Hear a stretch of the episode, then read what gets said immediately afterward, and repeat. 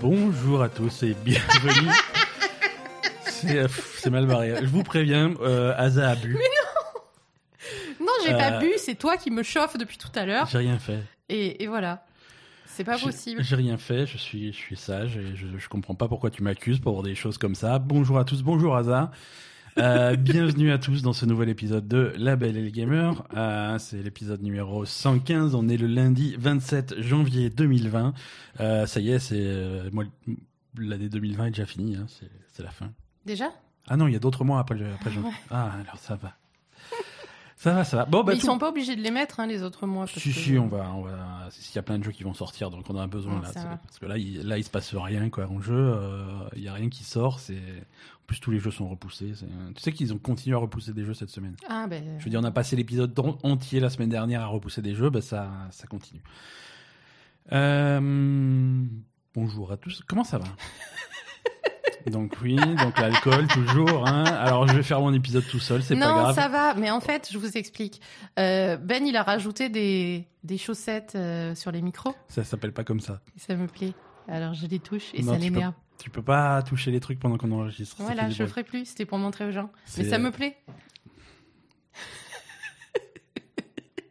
C'est Je cherche toujours à améliorer la qualité de ce podcast, alors que en- pendant ce temps, Asa sabote tout ce que je fais. C'est pas vrai. À quoi tu as joué cette semaine, Asa Oh putain. Euh, Voilà, exactement. À quoi j'ai joué? Mais pas grand chose en fait. hein. Et ouais. Euh, parce que cette semaine il y a le tennis, donc du coup, euh, voilà. Ah oui, voilà. Dès qu'il y a un tournoi de tennis quelque part, euh, Asa ne joue plus rien, ne fait plus rien d'ailleurs. Non, c'est pas vrai, je regarde moins que d'habitude. Donc là, c'est quoi? C'est les Australiens, Ouais, l'Open d'Australie. l'Open d'Australie. Bon, bah écoute, hein, ils ont gagné les Australiens. Ben non, mais il faut pas qu'il gagne parce que le, Ah. le prochain Australien il joue contre Nadal et, Ah, et toi, t'es et d'accord. il est taré, donc euh, il faut pas qu'il embête Nadal. D'accord. Bon, on va quand même essayer de parler de jeux vidéo dans ce, ce Bah, en même podcast temps, sur les euh, jeux on n'a vidéo. pas grand chose à dire cette semaine, donc on peut parler d'autre Ah chose. non, moi j'ai plein de choses à dire. Ah bon j'ai plein de choses à dire. J'ai fini Call of Duty cette semaine euh, en retard, de- avec six mois de retard sur tout le monde, mais c'est pas grave. Euh, on a fait, Ouais. on a fait les dernières missions de Modern Warfare. Voilà, c'était pas. bon. Bah, on en avait un petit peu parlé la semaine dernière. euh, pareil, c'est un peu euh, pour faire de l'histoire, ils font des trucs un peu à la con. Voilà, bon, il y a quelques maladresses dans l'histoire. c'est après c'est une campagne de Call of Duty. C'est pas, c'est pas la plus mauvaise qu'ils aient faite. C'est pas la meilleure non plus. Non, je, je pense que ça pourrait être mieux, hein, franchement. Ouais, bon, ça se termine sur quelques clins d'œil qu'on va qu'on va pas spoiler, mais mais voilà, c'est leur reboot de, de, de Modern Warfare autour de euh, du Mhm. Captain Price euh, continue. Euh, et- ils ont clairement des plans pour pour la suite. Bah, c'est bien. Mais mais voilà. Après les, les dernières missions. Bon, apportent pas grand chose par rapport aux Non. premières. On a Les premières, je trouve que les premières sont plus intéressantes que les dernières, hein, Mhm. parce que Mhm.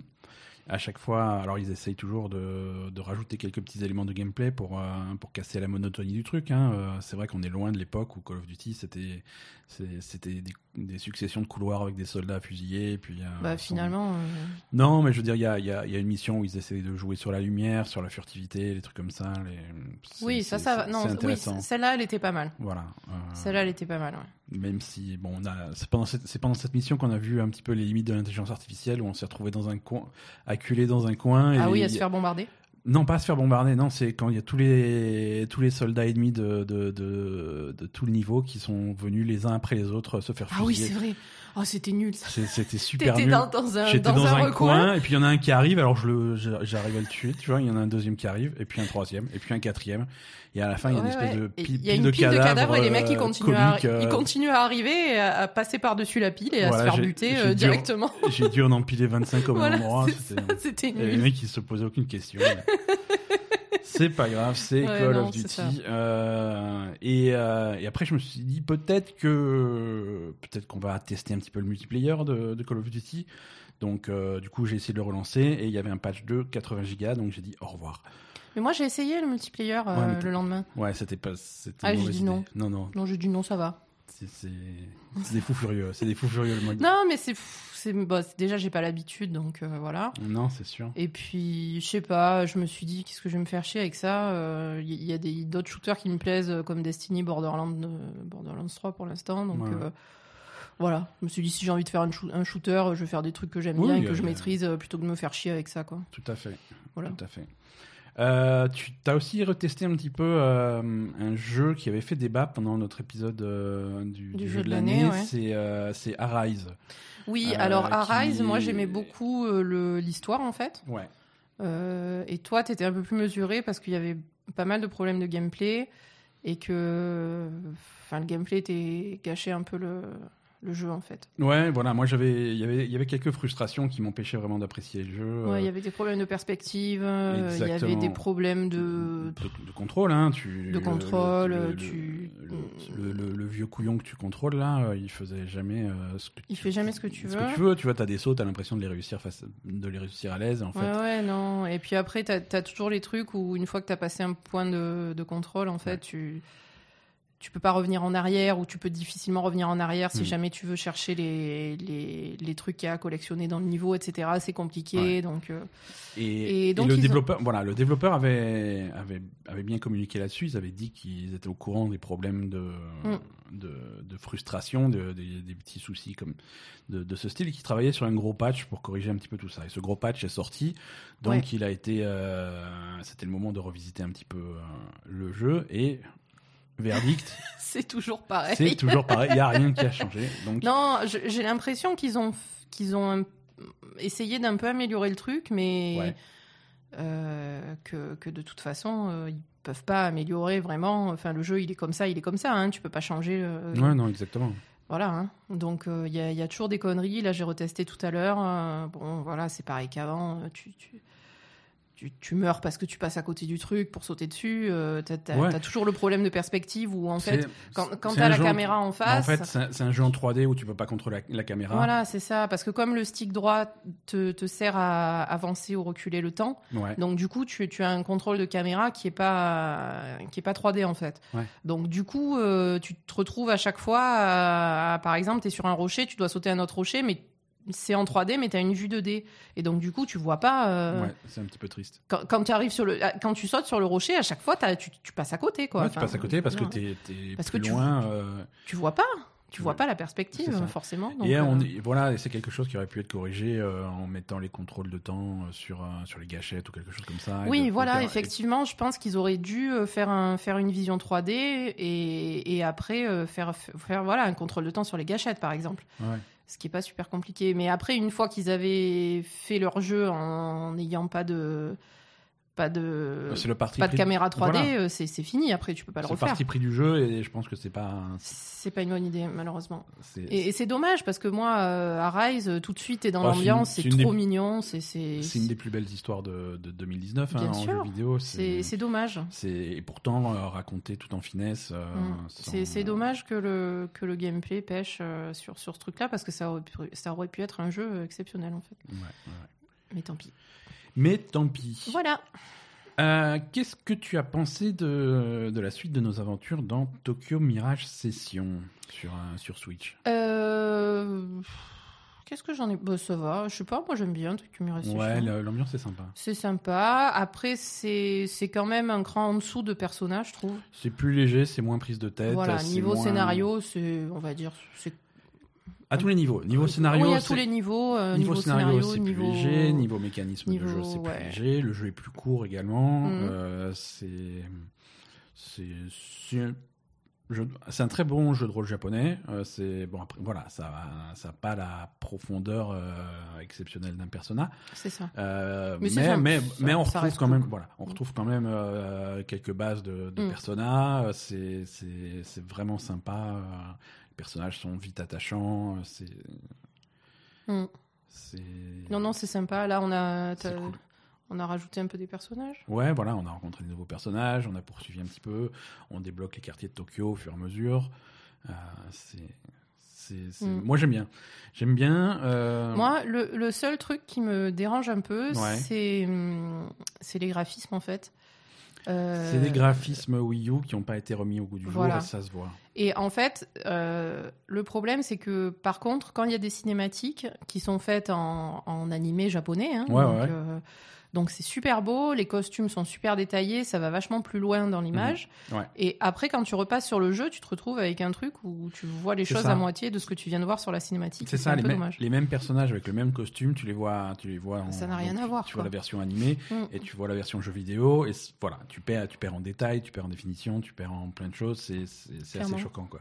Oui, alors que ça, ça aurait pu être un peu amélioré quand même, Ouais, ouais, ouais. je pense. Ah, je pense, oui, oui, parce Mm. que le jeu tourne, euh, le jeu tourne très très bien. La Switch, euh, même si c'est pas la console la plus puissante du monde, euh, Mm. c'est est capable d'un petit peu mieux. Là, il n'y a, pas beaucoup d'efforts qui ont été faits C'est sur, les graphismes, c'est dommage. Pourtant, c'est voilà, c'est pas des graphismes compliqués, tu vois. C'est a ce des costumes, Voilà, voilà. c'est un tu- style animé avec des, des jolis costumes, mais tu il y a moyen de plus les détailler. euh. Oui, puis après, ce qu'ils auraient pu faire, c'est par exemple laisser les, les immeubles et les rues de Tokyo, que c'est clairement pas euh, ce qui est important, ni pour, Ouais, ni pour les gens qui ont fait le jeu, En ni fait, pour nous. tous les, Donc, tous les euh, décors tous les décors sont un petit peu stylisés euh, quand, quand tu croises des gens dans la rue c'est seulement des silhouettes Ouais, c'est que des silhouettes, c'est des silhouettes colorées tu Mm. vas jamais donc bon tout ça c'est fait le, le but est double hein, c'est à la fois pour donner un, un- un style visuel particulier mm, euh, à la fois pour pas se faire chier. et pour se- pas se faire chier si tu veux mais euh, pour alléger euh, pour alléger un petit peu le Ouais. Mais ça, à la limite, c'est pas grave. Ils auraient pu laisser ça Non, comme ça, tu ça, laisses, et mettre l'accent sur euh, plus de détails sur les costumes Voilà. et sur les personnages. voilà exactement quitte à afficher euh, seulement deux trois personnages à l'écran bah à ce moment-là tu les fais bien quoi C'est ça. C'est un peu dommage. Et, et sur un. Si- pour le jeu, pour la version Wii U du jeu, on comprend tout à fait. Si tu fais un- une nouvelle version pour Switch, euh, Ouais, tu peux, tu voilà. peux pousser un peu plus, quoi. Tu sens qu'ils se sont pas, Mm. ils se sont pas embêtés. Non, pas ils se trop. sont pas embêtés. Je pense qu'ils, voilà, c'est, un portage un petit peu, un, petit peu facile. un petit peu timide. Et, euh, et- et c'est dommage. Par contre, le jeu, le jeu se vend très bien, beaucoup mieux que que, que la version Wii U à l'époque. Euh, Ouais. Donc voilà. Ben, après, de toute façon, il n'y avait pas de jeu comme ça sur la Switch, en fait.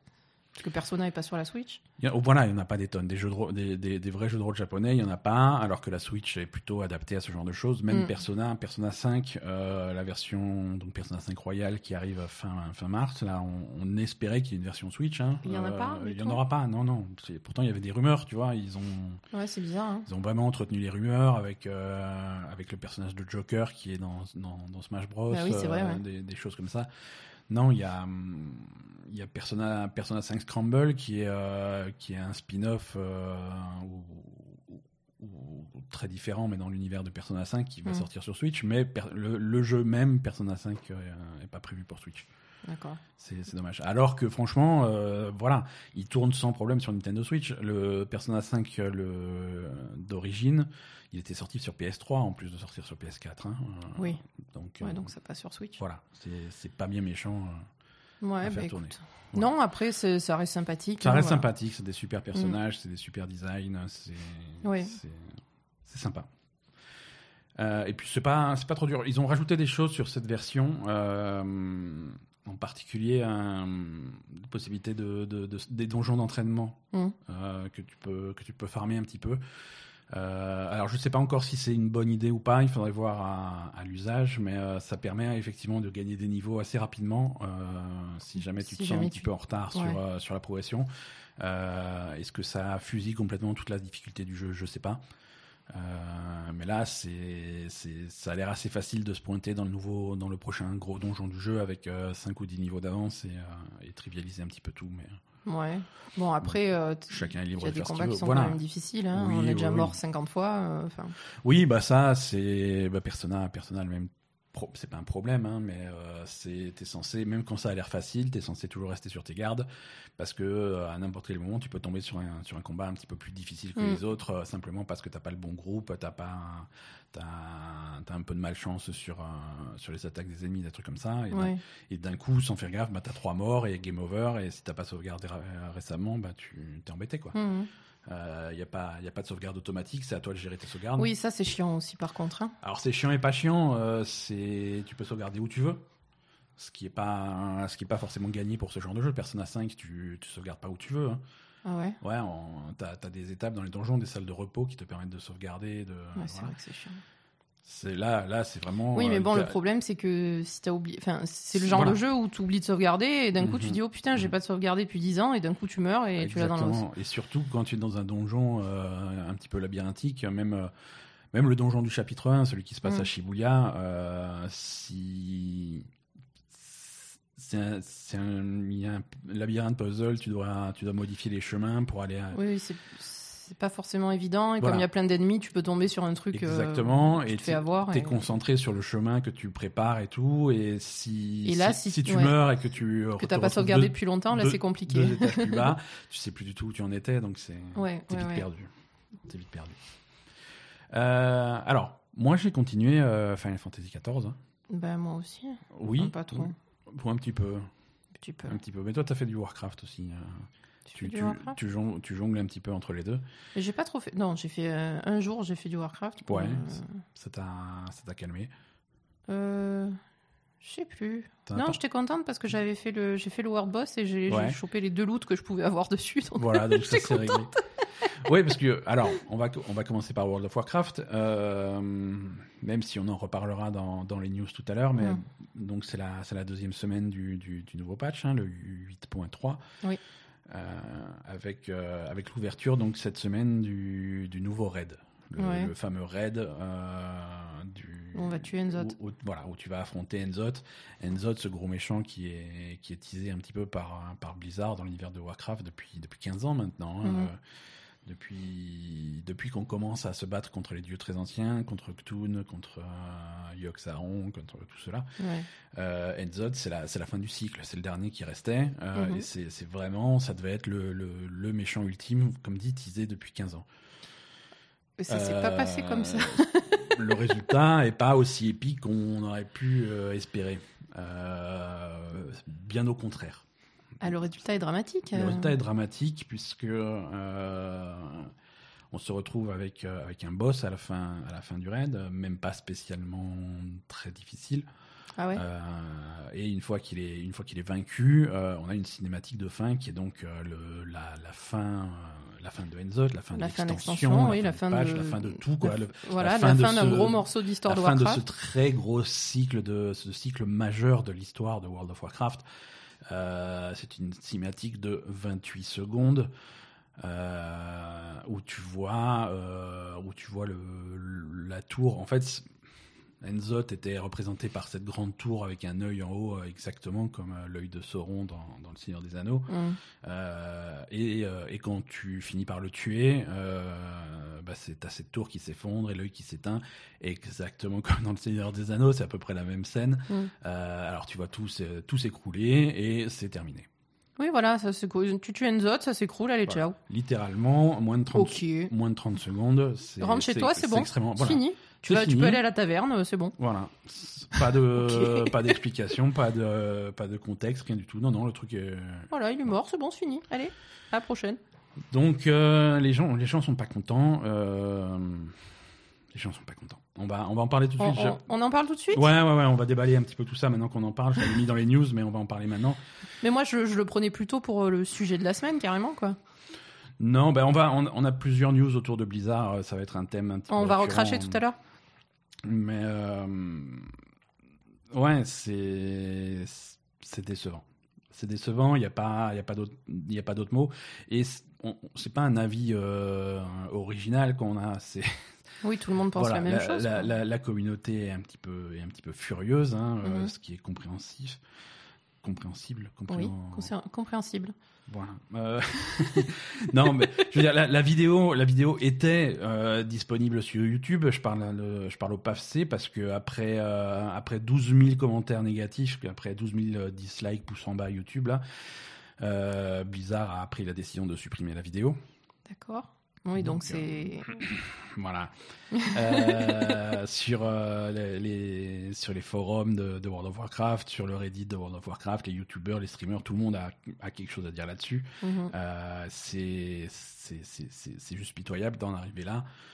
Sur, sur un jeu, sur un jeu qui est, qui est loin d'être gratuit, qui est soutenu par des millions et des millions d'abonnés.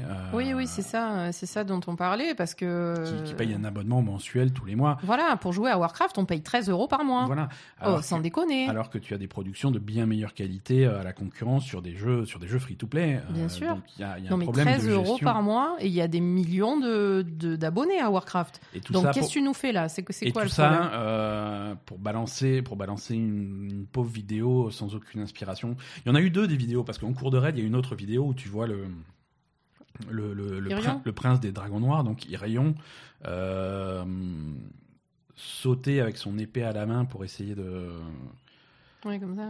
pour, pour voilà pour le planter dans l'œil de de Enzoth. Mm. Et cette vidéo-là aussi est ridicule parce que si, si la vidéo tout à l'heure dont on parlait euh, était un plagiat direct du, du Retour du Roi du Seigneur des Anneaux, euh, ça, le saut de Irion euh, au ralenti en contre-jour, voilà, c'est exactement une scène de 300. Ah oui. C'est exactement la même scène, mais avec le même timing, le même ralenti, le même truc. Alors, Ah oui, ils ont comparé les gens. hein. Ouais, ouais, non, ouais, non, tu peux comparer. Alors, quand ça arrive, quand t'as un truc comme ça qui arrive au milieu d'un, d'une, vidéo plus longue, alors ça peut être un clin d'œil, ça peut être un hommage, mais quand ta vidéo c'est juste ça, avec rien avant, rien après, Oui, puis surtout si les deux peu- vidéos du raid, c'est c'est un coup un truc, un coup un autre, bon ça va quoi, tu vois. ça craint. Non, c'est- Après, je, comp- je, je comprends le- les, les, les images de 300, euh, c'est- c'est ah, c'est joli. C'est joli, c'est bien foutu. C'est, euh, c'est- joli, voilà. Si, si 300 a bien une qualité, c'est que c'est, joli à voir comme film, Mhm. hein, euh, mais. Non, c'est sûr, tu, tu peux pas. Enfin. En fait, si c'était. On va dire, si tout le jeu et tout, toute l'extension et tout ça était d'excellente qualité et que tu avais un clin d'œil au milieu, ça Voilà. il y aurait pas de problème en fait. Voilà. Mais, tout s'ils font que de la merde plus. Tout ça, c'est la conclusion d'une série d'histoires dans, dans l'univers de Warcraft qui n'ont ni queue ni tête, ni aucun lien entre eux. Mm. Euh, je veux dire, toute l'histoire de Sylvanas. Alors, l'histoire de Sylvanas va reprendre à la prochaine extension, mais pour ouais. l'instant, pour l'instant, ça, ça n'a aucun rapport avec la choucroute. Euh, Sylvanas, elle fait son truc dans son coin. Euh, L'extension a commencé. euh, la guerre a été déclenchée par par Sylvanas qui a brûlé Teldrassil. Ouais. Euh, et la guerre se termine avec la Horde et l'Alliance qui se regardent et qui se disent oh on peut pas continuer. On va se faire On- des bisous quand On même. va se faire des bisous parce qu'on peut pas continuer à se battre comme ça et on devrait s'allier contre cette menace qui est plus grande que nous deux réunis. je veux dire Non, c'est. exactement la même merde. histoire qu'il y a eu qui a eu 18 fois dans, dans, dans World of Warcraft. Ah oui, clairement. C'est c'est ridicule. Le et, le plus gros problème euh, qu'avait l'univers de Warcraft au début de cette extension, donc ce qui s'est passé à la fin de l'extension précédente, la fin de Légion, à la fin de Légion, euh, il y, a, il y a- il y a le grand méchant, en mourant, il a planté son épée Mm. euh, littéralement dans la planète. Et quand je dis le grand méchant, c'est il était grand comme la planète, donc son épée Mm. euh, fait, fait plusieurs centaines de kilomètres, et quand c'est planté dans, le, dans la planète, bah, ça, fait, ça fait un trou. Mm.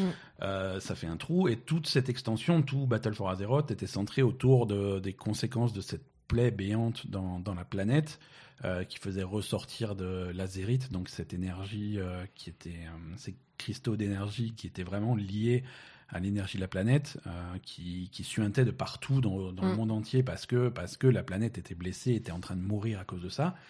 Ouais, ce qui était, Euh, ce qui était plutôt un- une bonne idée de base. hein. De- ça de partait d'un bon tu sentiment, vois, tu vois, c'était plutôt pas mal. Une menace à l'échelle planétaire. Oui, la euh, planète en train de mourir, ça se rapprochait un peu de, de ce qui se passe en ce moment. Ça, pouvait Pourquoi être super cool.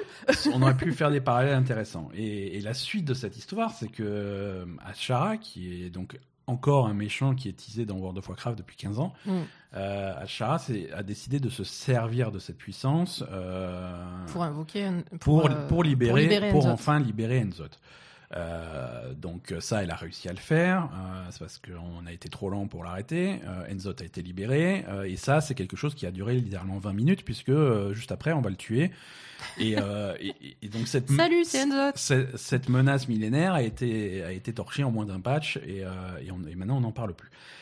Mais le problème initial de la planète qui est coupée en deux, avec euh, en train de, en train de crever, ça, on n'en parle plus. Oui, ça c'est pas réglé. hein. Non seulement on n'en parle plus, mais c'est considéré comme résolu. Mais alors qu'on n'a rien fait. Mais Il oui. y aura pas de, il y aura pas de suite à ça? Non, il n'y a pas de suite à ça. Euh, le, le, le, le nain qui était chargé de, de surveiller ça, donc Magni, Ouais. euh, il chante tes, louanges. Il dit ouais, attention, c'est très bien, tu as sauvé la planète. Regarde, elle revit. Oui, c'est vrai. à. Azeroth, elle chante, machin. Voilà, il y a toute, ces- toute cette ouais. scène où, où il t'explique voilà, là, tu, en- tu entends la planète chanter, elle revit grâce à toi, tu as sauvé la Oui, planète. mais t'as rien fais, fait, Non, t'as pas sauvé la planète, t'as rien fait. Ouais, je comprends pas. T'as rien fait, ça n'a aucun rapport. T'as fait un truc qui était complètement hors sujet. La planète. tu- Voilà, c'est c'est une histoire qui n'a Aucun sens. Ni tête. qui n'a aucun sens. Alors, ce qu'on va espérer, c'est que euh, à un moment donné, en fait, ils ont abandonné cette extension. Ils ont vu que ça partait mal, Battle for Azeroth, que c'était mal reçu et tout, Effectivement. et, euh, et- et ils sont passés en mode euh, On s'en fout. en mode on s'en fout On travaille et, sur on travaille sur la prochaine. On travaille sur euh, Shadowlands, qui est la prochaine extension de World of Warcraft. Donc du coup, il y a quand même pas mal de pression sur Shadowlands. Ils ont Oui. intérêt à relever le niveau sérieusement. Sinon, je pense que World of Warcraft va avoir de sérieux problèmes Mm. à, à l'avenir. Ah, ça, c'est sûr. hein. Ouais.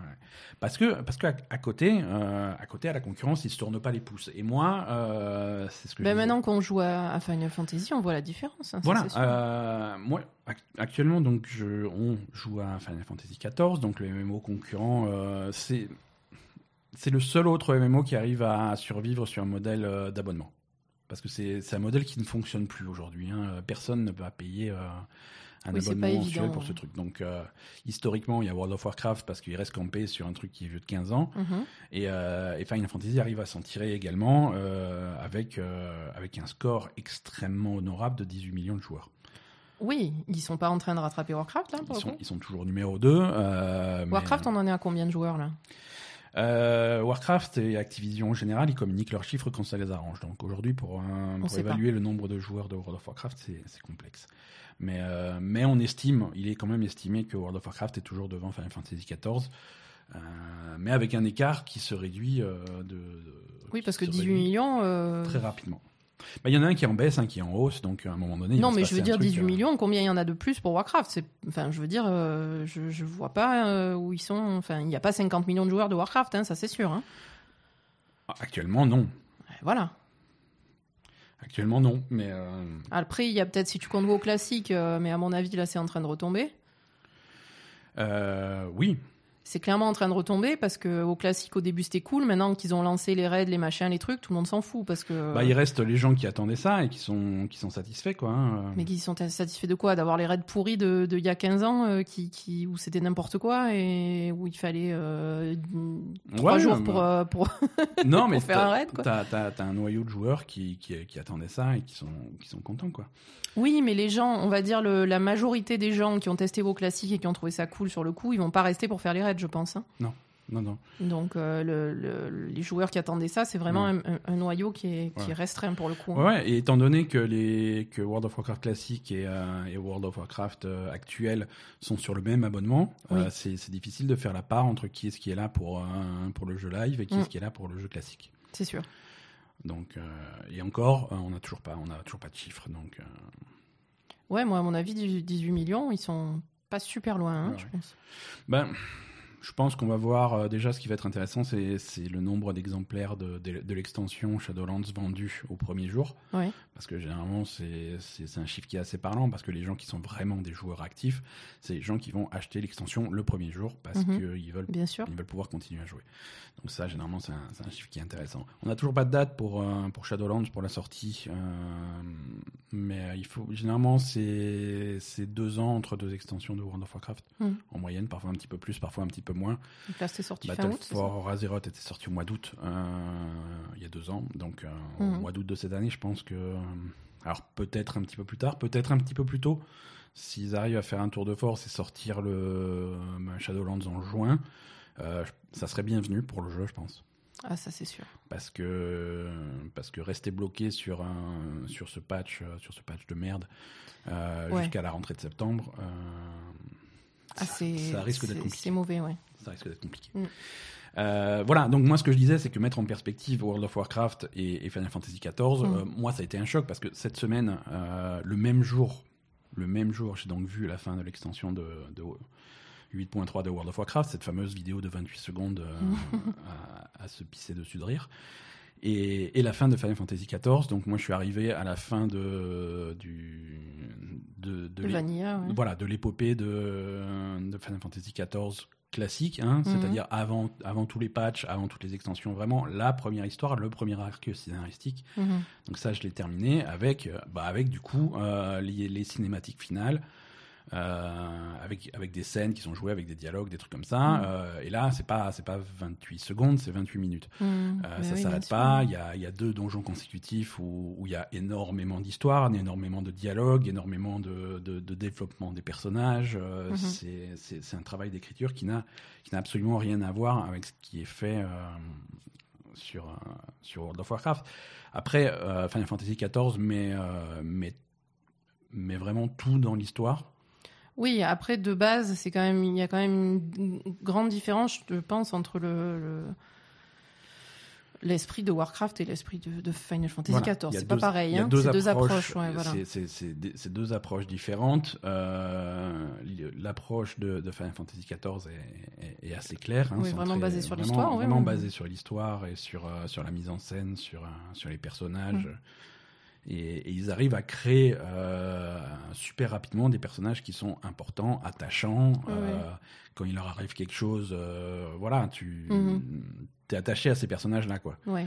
Ce que, ce que World of Warcraft, ce que l'univers de Warcraft n'arrive plus à faire depuis, ah non, maintenant Warcraft c'est 3. tu sais même plus qui c'est le chef de guerre quoi. Donc, Non, et euh, tout le monde s'en fout, tu vois, ah, personne. tout le monde s'en fout. Et, et ils n'arrivent pas à introduire de nouveaux personnages. C'est Pour, pour qu'un personnage devienne reconnaissable et, et vaguement attachant et commence à avoir vaguement du caractère, il leur faut une dizaine d'années. Mhm. Euh, pour que le, le seul personnage que World of Warcraft a réussi un petit peu, un des seuls que World of Warcraft a réussi un, un peu à introduire, c'est c'est le chef de l'Alliance, c'est le c'est Anduin Ouais. le roi Anduin, mais euh, mais c'est parce que c'est un personnage qu'ils ont construit depuis Mist of Pandaria euh, et au fur et à mesure. Euh, après, tous les autres personnages qui ont un petit peu d'importance dans World of Warcraft, c'est des personnages qui sont hérités de Warcraft 2 et Warcraft 3. Mhm. Euh, que ça, Le- soit, le- que ça le- soit Illidan, Jaina, Arthas, euh, voilà, tous ces personnages-là, ils datent, ils datent d'avant. Sylvanas. Le, personnage qui avait qui, qui avait bien marché et qu'ils ont rien fait là, c'est le, le petit troll là. Oui, voilà. Alors lui, est-ce qu'on va en entendre parler? Parce que comme dit, Oui, mais c'est trop tard. c'est trop tard. Fallait rebondir dessus directement. Ouais, ouais. bah, tu le vois apparaître un petit peu euh, dans, dans, dans la campagne quand tu vas aider euh, Sorcro, Oui, mais bon, mais un tout petit peu, quoi. voilà, je n'ai même pas capté que c'était lui quoi. Ouais, ouais. Non, ils ont, ils ont du mal à. Mm. Ils ont du mal à introduire de nouveaux personnages, alors que dans Final Fantasy XIV, du fait d'avoir tellement de, de dialogues, de mise Mm. en scène, de trucs comme ça, les personnages, ils ont tous leur caractère, ils sont attachants, ils sont, tu, tu sais qui est qui, et, Mhm. Non, c'est sûr. et- et voilà. hein. C'est Mm. c'est particulier. C'est particulier. Toi, qu'est-ce que. Alors, moi, donc, Final Fantasy XIV, je suis arrivé à la fin de, de, de ce truc-là, j'ai commencé un petit peu la suite. Mhm. J'ai fait mes, fait mes premiers raids. Ouais, t'as fait des raids. Ah ouais, non, ça rigole plus. Moi, je suis un professionnel de Final Fantasy XIV, ça y est. Et t'as Euh, fait des, t'as fait une autre, euh, une autre classe, c'est ça? J'ai changé. J'ai pas changé de classe. J'en monte une deuxième en parallèle, euh, puisque je me baladais en ville et il y a un mec qui m'a dit tu, tu veux pas devenir mage rouge? Je fais ouais, d'accord. si, si tu En veux. même temps, tu, toi, tu t'accordes ta confiance à tous les gens louches qui se baladent en ville. Ah, bah, pour le coup, lui, il était louche. hein. il, était, il était bizarre, lui. Mais c'est pas grave. Euh, donc maintenant, je suis, je suis à la fois donc, euh, chevalier dragon et, et mage rouge. Euh, mage rouge, c'est, c'est, bizarre comme classe. hein. Et- non, c'est un rythme, c'est un rythme très particulier. Euh, j'ai mis un petit peu de temps à m'adapter, mais maintenant que j'ai compris comment la dynamique du truc, c'est, j'aime bien. Ouais. J'aime bien. euh, je galère un petit peu. Je suis pas aussi bien équipé qu'avec euh, mon chevalier dragon, mais, Mhm. euh, mais, mais je m'amuse bien et l'histoire, l'histoire, l'histoire est sympa. Mhm. Parce que du coup, voilà, ça aussi. Alors ça, c'est, c'est de la science-fiction pour les joueurs de World of Warcraft, mais dans, dans Final Fantasy XIV, chaque classe a vraiment une évolution, une histoire propre Oui. à sa classe. hein. Euh, C'est tous les tous les quelques niveaux, tu as une nouvelle quête qui va Mhm. qui, qui va renforcer un petit peu la mythologie de ta classe et la mythologie de ton personnage et va vraiment donner du caractère à, au truc. Et ça, c'est pas mal. Ah oui, ça, c'est sûr que bah, il y a un peu ça dans Warcraft, mais Il n'y a pas ça dans War- Ouais, Il y avait, il y avait un moment où il y avait ça dans Warcraft? Peut-être euh, à Légion, il y avait Voilà. quand même un, un Légion. truc euh, où ils avaient mis l'accent sur les classes justement. exactement. Comme, Mm. comme tu avais ton, ton, Ton hall de classe ou ton ton hall de classe, ton voilà, euh, euh, tu avais toutes les il y quêtes. avait une série de autour quêtes autour de ça. euh, autour Et de ça f- classe. Et c'est. euh, Après, Légion était une bonne extension. Oui. Légion était une bonne extension. Et, euh, et des choses qui marchent bien dans Final Fantasy XIV, on s'en approchait déjà pas mal dans, dans Légion Mhm. parce que il y avait ces histoires euh, autour du, du, du hall de classe. euh, et, Oui. et du non, coup, des, vrai que Légion était des une bonne histoires qui étaient très personnelles à ton personnage. Je veux Mhm. dire, si tu étais, par, si tu jouais par exemple un chasseur de démons ou un chevalier de la mort et que Mhm. tu faisais la quête, la série de quêtes des chevaliers de la mort, voilà, tu avais vraiment des, des morceaux et des morceaux d'histoire qui t'étaient qui t'étaient vrai. donnés et c'est des histoires qui, qui ont une suite aujourd'hui. Mhm. Tu vois, c'est pas des histoires qui étaient terminées, qu'ils ont laissé tomber.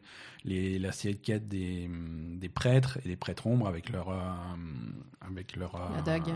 la, la- la dague des, cette dague est réutilisée dans l'histoire aujourd'hui de Battle for Azeroth et ça, c'est- voilà, ça c'est des choses qui étaient réussies et euh, Hmm. réussies et abandonnées. Oui, C'est-à-dire que ces halls de classe, ces trucs comme ça, C'est dommage. qui étaient un, un quartier Bien sûr. général pour ta classe, euh, ça a duré une extension et euh, Ouais, ils ont dû et plus jamais, plus jamais. Au lieu de rajouter des choses comme ça et de construire dessus et d'améliorer ces systèmes-là, généralement c'est des systèmes qui durent une extension et après on les abandonne. quoi. Oui, c'est vrai que c'est dommage qu'ils aient pas continué là-dessus. Je, je sais Ouais. pas pourquoi. Mais il y a plein de trucs comme ça qu'ils abandonnent au fur et à Mm. mesure. J'aimerais bien avoir toujours ma ferme que j'avais en Pandarie. Ah ouais, c'est vrai la Ça c'était c'était- c'était rigolo, ça, je veux dire. C'était sympa, ouais. Mais, Oui, euh, oui, c'est vrai, c'était bien. il y a- Ouais, ouais. Ouais, sauf que voilà, c'est l'extension est terminée, on passe à la suivante et on oublie complètement ces trucs-là. Ben, en fait, euh, voilà, après, c'est juste que là, pour l'instant, en plus, ils sont Mhm. Donc sous la coupe d'Activision qui veut réduire les frais au maximum. Donc, euh, Voilà, alors ça, ça on peut en parler aussi parce que est-ce Mhm. que ce qu'on voit aujourd'hui, euh, c'est c'est les conséquences de tous les changements qu'on a vus au fur et à mesure en 2010 fin Je 2018 et en 2019. Mhm. Euh, on savait, on savait via les, les- les articles de, sur Kotaku de Jason Schreier qu'il y a eu, qu'il y a eu des gros changements au niveau de l'organisation de, de Blizzard mhm. et Activision qui a décidé, qui a besoin de faire de l'argent parce que Activision, ils ont, ils ont des rentrées d'argent qui sont plutôt limitées. Euh, Call of Duty, ça marche bien, mais, mais pas aussi bien qu'à une époque. Mhm. Euh, Destiny, pour, euh, pour Activision, ça a été un échec. Mhm. Ils ont même fini par se débarrasser de Destiny et de les rendre complètement, de rendre Bungie complètement, complètement indépendant. Ce qui est super pour Bungie, mais pour Activision, du coup, ça fait un gros trou. World of Warcraft, il y a des chiffres qui, qui baissent. Euh, et, et c'était un petit peu ça. Activision, ils laissaient les, ils laissaient Blizzard gérer leur truc tant que ça marchait, tant que les chiffres étaient en hausse et que ça cartonnait. Mais là, les chiffres ne sont plus en hausse, les chiffres sont en baisse. Donc ils ont décidé de se mêler euh, de, de, de, de cette histoire. Les résultats, ça a été donc les, les licenciements, euh, les licenciements cataclysmiques qu'il y a eu en Mm. début d'année dernière. Euh, licenciements tellement énormes qu'ils ont dans la foulée, ils ont recruté pour euh, Ouais, parce qu'ils avaient trop parce a- licencié. ils avaient ouais. trop licencié. Alors ça, ça peut être, ça peut très bien être des techniques. Tu vois, tu licencies des mecs, des vétérans qui coûtent un petit peu cher, qui ont des salaires un petit peu élevés, et tu re- et tu réengages pour le même poste, mais à moins cher, tu vois, pour Mhm. faire des économies. Mais tu te retrouves avec un afflux de personnes qui n'ont qui n'ont pas d'expérience. Je vais pas être insultant, je vais pas dire qu'ils n'ont pas de talent parce que ça, j'en sais rien. Euh, mais qui n'ont pas la même expérience et qui savent pas hum, dans, dans quoi ils se lancent, tu vois. Mm. Euh, au niveau de la direction de Blizzard, tout le monde s'est barré euh, au ça. fil du temps, que ça soit Chris Metzen et Mike Morey. Mike Morhaime, tout, tout le monde est parti. Donc ça, c'est des gens qui, qui vraiment qui menaient le bateau, Mm. qui ne sont plus là. Euh, j'ai voilà, j'ai rien contre les gens qui, remplacent, euh, qui, qui sont passés à leur poste. J'ai rien contre eux, mais c'est des gens qui doivent faire leurs preuves et aujourd'hui c'est pas fait. Ben, c'est pas fait. Et en plus, ils doivent faire leur preuve, je pense, sur un, sur un truc où ils doivent euh, voilà, dépenser le moins de fric possible et en rapporter le plus possible à Voilà, c'est Activision. ça. Donc, Euh, euh, ils font ce qu'ils peuvent avec un budget qui est réduit. je, je pense que ça doit être chaud, quoi. euh, avec des objectifs qui sont, qui sont a priori compliqués et qui, leur, qui, les- qui les forcent à, à, à mettre l'accent sur des priorités qui qui intéressent pas forcément les joueurs. Et ça, ça s'est vu à la BlizzCon l'année précédente quand, quand on a eu comme seule annonce un Diablo pour mobile. Diablo pour mobile dont plus personne n'a jamais entendu parler. Hein. Je sais pas s'il va sortir un jour. Euh, je sais pas si il va sortir un jour, mais je sais pas non plus si Blizzard est toujours ce, ce développeur qui a les couilles d'annuler un jeu quand ils sont pas contents du résultat. Ça, c'est quelque chose qu'ils Ah non. faisaient, qu'ils ont, ils ont fait mort. à maintes et maintes reprises. Là, regarde Warcraft 3, ils le sortent à l'arrache, ils en ont rien à foutre. Et voilà, cette semaine, on a Warcraft 3 Reforged, donc le, le- le remake de, de Warcraft 3 qui va sortir. Qui n'a aucun intérêt. Euh, on, va, on va attendre que la version finale sorte et qu'on et qu'on le teste, mais, euh, mais de ce que j'ai vu en bêta, je, je ne comprends pas pourquoi il le sort dans cet état. Euh, Parce que. c'est- Il n'y a pas. il n'est pas aussi, aussi, aussi fluide, aussi intuitif, aussi tactile que l'était le, le premier. Warcraft 3. Le premier Warcraft 3, c'était un jeu qui était démoniaque de précision. Euh, ça, c'est- de l'à peu près. C'est de Mhm. l'à peu près. C'est la, la, la façon dont se déplacent les personnages. C'est c'est- c'est vraiment de l'à peu près. C'est une régression non seulement par rapport à Warcraft 3, mais c'est une régression par rapport au, au- à ce que fait Blizzard actuellement en stratégie temps réel. Euh, des, des jeux comme Heroes of the Storm ou StarCraft 2 sont beaucoup, beaucoup, beaucoup plus Mhm. précis que, que ce que j'ai vu sur Warcraft 3, euh, Mhm. Reforged en bêta. Euh, J'espère que, que ça s'est amélioré ces dernières semaines. Je vais pas, je vais pas m'être malhonnête. Le jeu, je l'ai pas lancé depuis plus d'un mois, donc Mhm. il a pu se passer des choses. Mais ça me paraît tôt quand ils ont annoncé la sortie du jeu. Non, mon réflexe a été de dire non, le jeu n'est pas prêt. Qu'est-ce que vous faites quoi? Non, je pense que je pense que les stratégies sont pas bonnes et que, et que voilà. hein, ça- ça- sur le long terme, ça peut pas marcher en fait ce qu'ils font. Sur le long, C'est impossible. Voilà, sur le long terme, euh, alors, comme dit, à moins qu'il y, ait, euh, y ait un sursaut, tu vois, à moins qu'il y ait un sursaut, à moins que, que, que Shadowlands soit une très bonne extension pour World of Warcraft et que ça relance un petit peu l'engouement Oui, pour le jeu. mais bon, est-ce que ça va effacer euh, Est-ce que Diablo 4 va arriver et ça va être le meilleur Diablo qu'on a jamais vu? Je sais pas. Est-ce que Overwatch 2 va être une, euh, une révolution pour Overwatch? Je suis pas sûr Je non pas, plus. ça a tu pas vois. hein. Euh, Hearthstone, c'est en perte de vitesse. Euh, Mais de toute façon, Starcraft, ils ont laissé mourir la franchise, ils s'en foutent complètement. Donc, euh, Ouais. donc, Non, mais après, si- de toute façon, s'ils ils font pas d'efforts euh, pour, pour s'investir dans, dans leur jeu, ça marchera jamais, en fait. Tu peux pas dire je fais un jeu au moindre coût et puis voilà. Et surtout sur un jeu comme Warcraft où, où ils devraient mettre le paquet là-dessus parce que les gens payent 13 euros par mois d'abonnement. Ouais. Ce qui est énorme. C'est un jeu qui rapporte 100 fois plus que n'importe quel autre jeu que tu achètes en one shot. Mm. Donc, euh, putain, mets, mets tous tes atouts là-dedans, quoi. C'est là qu'il faut le mettre. C'est il, faut, il, faut, il faut suivre, il faut, il faut embrayer, il faut faire des super trucs pour que les gens ils continuent à payer 13 euros par mois et qu'ils aient, que d'autres aient envie de payer 13 euros par mois. Sinon, qui- qu'est-ce qu'ils vont se faire chier, les gens? Ça va pas ou quoi? 13 euros par mois, c'est énorme. Donc, euh, Les anciens joueurs, pas. les anciens joueurs euh, partent au fur et à mesure. Ouais. Et les nouveaux joueurs, ben, il y en a de moins en moins des nouveaux joueurs parce qu'il y a des offres qui sont plus intéressantes à la concurrence, euh, même à la concurrence free-to-play. euh, Oui, et puis en plus, euh, maintenant, c'est plus trop la mode. Je veux dire, les- euh, il y a une époque, il y a pas si longtemps, où il y avait quand même beaucoup de nouveaux joueurs de Warcraft, beaucoup de gamins qui s'intéressaient à Warcraft, etc. Maintenant, les gamins, ils vont jouer à Fortnite. Mhm. Qu'est-ce qu'ils vont se faire chier sur Warcraft? Ouais, C'est trop sûr. compliqué. Et puis les parents, tu leur dis, euh, je veux un abonnement de 13 euros par mois, ça va pas, non, on va jouer à, Fortnite, c'est Ouais, gratuit. voilà, c'est quoi ce jeu? C'est plus cher que Netflix, quoi. Oui, que- voilà, qu'est-ce qui se passe? Non, c'est pas réaliste. Sur le long terme, c'est vraiment pas réaliste du tout, quoi. Ouais. Et c'est dommage.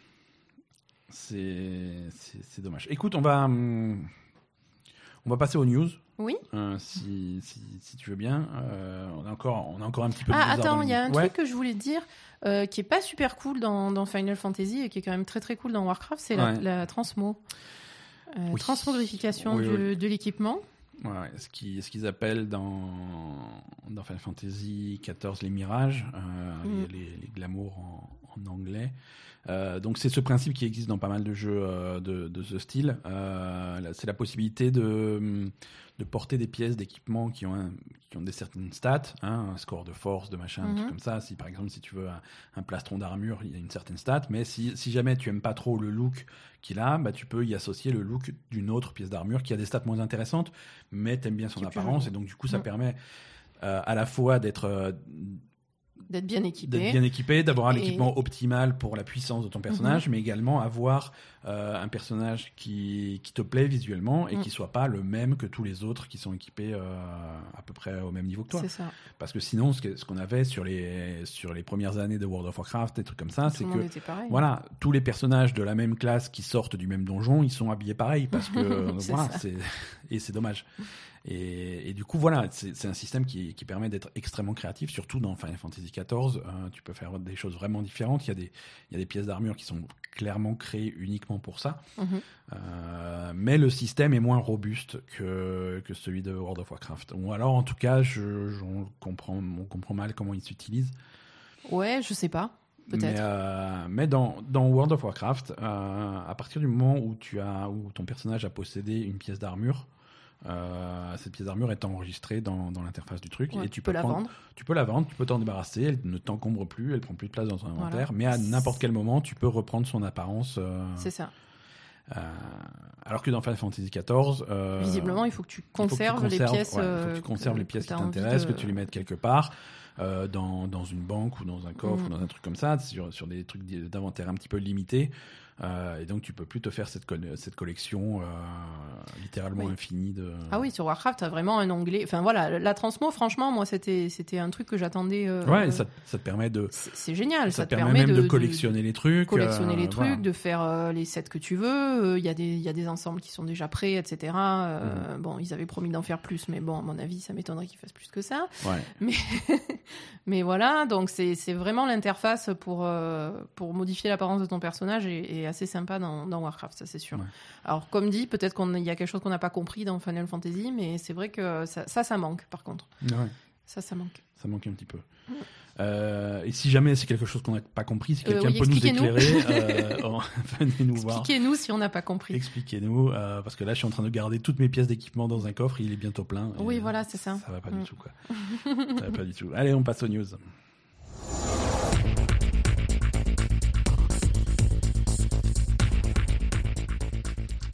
Du nouveau chez Blizzard. Tiens donc, euh, Donc on continue. on continue chez, chez ces bons vieux euh, Blizzard et surtout Activision en fait, puisque euh, à quelques, quelques jours maintenant de- du lancement de la saison 3 de la Ligue d'Overwatch, Oui. euh, le, le, le deal a été enfin passé parce qu'on sa- on savait que la Ligue d'Overwatch était exclusive en diffusion sur, euh, sur Twitch. Euh, présent. ils, avaient, ils avaient fait un deal qui avait coûté euh, à Twitch euh, quelque chose comme 90 millions. Euh, c'est un deal qui avait euh, une durée de deux ans. Mhm. Hein, donc voilà, pour la saison 3, on, on soupçonnait qu'il y a des changements. Il y en a, puisque l'exclusivité de diffusion de la Ligue d'Overwatch passe à YouTube euh, pour, un, pour un an, pour cette saison 3. D'accord. Euh, on ne sait pas combien ils ont payé, mais, euh, mais c'est une exclusivité donc, qui va durer un an et qui concerne donc, euh, la saison 3 de la Ligue d'Overwatch et la saison 1 euh, de la Ligue de Call of Duty. Alors moi j'ai une question Oui. qui va peut-être énerver des gens. Euh, comment ils s'organisent pour la ligue de Call of Duty? Parce que Call of Pareil. Duty, euh, non non non, mais c'est une connerie que je vais dire. Euh, Call of Duty, les gens qui jouent à Call of Duty, ils ont une moyenne d'âge de 13 ans. Et en vrai, Call of Duty, c'est un jeu qui est interdit aux moins de 18 ans. Donc du coup, comment ils se démerdent pour la ligue pour faire jouer des gens de 18 ans à Call of Duty alors qu'il n'y a que des gamins de 12 ans dessus? Alors, euh, déjà, il faut arrêter de faire euh, ce, ce genre de commentaires, hein, euh, ma chère Asa. Tu peux pas faire. euh, on essaie de faire un podcast sérieux, donc C'est pas, attends, c'est pas si vrai. tu essayes de, de, de troller les gens comme ça, non, c'est Ah, pas je- beau. attends, j'ai le droit de troller Activision quand même. C'est pas beau. Si c'est beau, de- Euh, Ah, on peut pas troller Activision? Non, tu peux pas. Tu peux pas. On reste. Si on n'est pas objectif, on perd toute crédibilité et du coup, ça nous empêche de critiquer euh, constructivement les. Non, mais là, c'était. Non, sérieux, c'était c'était une vraie question. Hein. C'était une vraie question euh, posée euh, de façon extrêmement agressive. La vraie réponse, c'est que c'est exactement la même chose que pour Overwatch. C'est 18 ans. C'est-à-dire que c'est 18 ans pour participer à la ligue. Il y a évidemment dans Call of Duty, comme pour Overwatch, euh, des millions et des millions et des millions de joueurs plus jeunes que ça. Euh, maintenant, ils restent assis sur le banc de touche euh, jusqu'au jour de leurs 18 ans. Et à partir du jour de leurs 18 ans, ils peuvent intégrer la ligue. Euh, et c'est comme ça que c'est comme ça que la ligue d'Overwatch a eu ses meilleurs joueurs. Euh, oui, Sinatra. il y a, y des joueurs comme Sinatra et Super qui sont les qui ont été stars, recrutés euh, la- les, stars des San, 17 ans. San hein. Francisco Shock. Ils ont été recrutés avant leurs 18 ans et ils Mhm. n'ont pas eu le droit de jouer jusqu'à ce qu'ils aient 18 ans. Non, mais du coup, par exemple, pour Fortnite, Fortnite, c'est différent. pour la, pour la, bah ouais, mais du coup c'est cool parce que pour la ligue de Fortnite, ils ont tous 15 ans, c'est bon. Ouais, alors c'est pas une ligue, c'est la Coupe du Monde, hein, et c'est. Oui, mais pas... on s'en fout. Bah, euh. on, Oui et non, parce que c'est une organisation complètement différente et c'est ça qui change tout. C'est-à-dire que c'est pas des équipes avec des joueurs salariés. Ouais, Euh. Ah, c'est ça un change. event- Ah, et ça change pas mal de choses parce que du coup, quand tu commences à parler de, de, de, de, de contrats, d'emploi, de Oui, salaire, oui, là c'est une ligue de Call of Duty. Mais Voilà. putain, sérieux, une ligue de Call of Duty? bah, c'est Activision, donc c'est exactement c'est la même boîte qui fait exactement le même modèle que Mais- pour Overwatch, ils le font pour Call of Attends, Duty. je peux continuer à troller parce qu'ils me font rire en fait. Non, La ligue de Call of Duty maintenant alors que Call of Duty c'est pourri maintenant c'est pas pourri. euh, Enfin, ils ont, Non, ils- pardon. Non, pardon, c'était mais- gratos. Non, c'est pas pourri. tu dis que mais- tu vas pas troller, mais tu t'es agressive et c'est pas nécessaire. Non, mais Euh, voilà, non, mais tu as raison, pardon, j'aurais pas dû. Le Call, Call of, of Duty, Duty- Modern Warfare 2019 Hmm. est sans doute le meilleur Call of Duty sorti depuis très longtemps. Euh, le, le multiplayer est, est extrêmement bien reçu par les joueurs. Euh, ça fonctionne bien. Il y a des tonnes de joueurs et il y a des gens qui vont jouer à ça. hein. Oui, mais est-ce qu'on est dans une phase maintenant où tu, tu le disais tout à l'heure que Call of Duty c'était plutôt en perte de vitesse? Ça fait des années qu'il y a Call of Duty. Ils pouvaient pas la faire avant la ligue? Est-ce que c'est le bon moment maintenant pour lancer une ligue de Call of Duty? Je suis pas sûr. Hein. Alors, euh, même si Call of Duty est légèrement en perte de vitesse, Mhm. l'e-sport en général est un domaine qui explose. C'est vrai? Donc, euh, même si Call of Duty s'abaisse un petit peu, euh, non, voilà, la Ligue, ça marche très bien. La Ligue Call of Duty, je crois, si, si je dis pas de bêtises, pour l'instant, ils jouent pas encore à Modern Warfare. Ils sont encore sur Black Ops 4. Mhm. Euh, et, et je pense que c'est des, ils vont, au fur et à mesure, ils vont, ils vont changer de jeu, tu vois, mais ils sont quand même un petit peu. euh, c'est Black Ops 4 qui est encore la plus grosse communauté aujourd'hui. Et c'est à ça qu'ils jouent, quoi. Euh, ouais. Alors j'ai une autre question. Du coup, si l'e-sport ça marche bien en ce moment, euh, de là à faire une ligue de Call of Duty, alors que c'est pas un jeu qui est à la mode, on va dire comme Fortnite ou comme euh, des trucs. euh, Mais c'est là que voilà. tu te Je suis, je suis désolé, Hazard, mais c'est là que tu te trompes. Les, les, les chiffres que fait Call of Duty chaque année. euh, Mais par rapport à Fortnite, par exemple, ça n'a rien à voir. Ça n'a rien à voir. Ça n'a rien à voir, mais, mais c'est pas pareil. Tu peux pas. À Fortnite, c'est plus difficile de faire des équipes. C'est pas le même format. C'est. C'est deux choses différentes, mais, mais Fortnite, ils font leurs propres événements. C'est même si c'est pas une ligue qui va, qui va reprendre le format de, des ligues de sport US comme, euh, comme le foot ou le baseball ou le basket. Euh, ils Ben, font je leur sais propre pas, truc, euh, je trouve ça bizarre de commencer maintenant une, une ligue de Call of Duty alors que, on va dire, les autres jeux qui sont. Euh, qui ressemblent à Call of Duty euh, ont des ligues depuis longtemps ou ont des, événements d'e-sport depuis longtemps Oui. en tout cas. Mais Call of Duty a des événements d'e-sport depuis longtemps, depuis très longtemps, depuis le début. Et les autres, ils ont pas de ligue non plus. Non. Non, le concept de ligue est de faire vraiment des, des de se calquer sur le sport euh, sur le sport traditionnel. Hmm. Euh, c'est Overwatch qui l'a fait en premier et voilà, même s'il y a des équipes, des tournois, des trucs comme ça, c'est un modèle qui est très particulier euh, D'accord. et que et qui a été amené par Activision sur Overwatch et qui est maintenant amené par Activision sur Call of Duty. Est-ce que ça va marcher ou pas? Euh, Est-ce que c'est quelque chose qui fonctionne, qui a du succès? Euh, C'est un petit peu tôt pour le dire. La ligue d'Overwatch euh, part, passe en saison 3, mais avec des bémols de partout. Euh, les gens ne sont Mhm. pas forcément extrêmement euh, enthousiastes. Euh, Il y, a- y des signes extérieurs de, de, de, de- de fatigue, peut-être de problèmes d'argent pour la ligue. Clairement, quand ouais. on voit que tous les, la plupart Tout des voilà, la plupart sont partis, ouais. sont, sont pas renouvelés. Euh, ils vont jamais te dire exactement pourquoi ils ne re-signent pas, mais euh, les, les rumeurs persistantes, c'est des problèmes d'argent. Ils sont, on leur offre des contrats qui sont qui sont pas aussi intéressants qu'avant. Mhm. Euh, tu sens qu'ils essayent de faire des économies un petit peu partout euh, et au mauvais endroit. Le euh, l'ancien euh, l'ancien commissaire arbitre de la de la ligue euh, Nate Hunter, tu sais il était parti en cours de deuxième saison Oui. euh, pour rejoindre bah, justement l'équipe e-sport de, de, de Epic pour Fortnite Oui.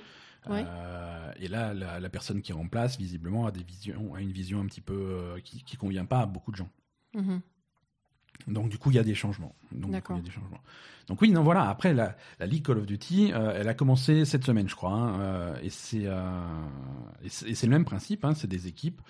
Oui, comment c'est des équipes de combien du coup? Parce qu'il y a plusieurs modes de jeu euh, Call of Duty. Ouais. alors, bonne question. Je sais pas exactement sur quel format de jeu il, il- il fonctionne. Mhm. Les équipes, il y en a une douzaine, il me semble. Euh, les villes qui se sont représentées, ça va être Atlanta, Chicago, Dallas, euh, Londres, Los Angeles, euh, la Floride, New York, Los Angeles, deux équipes.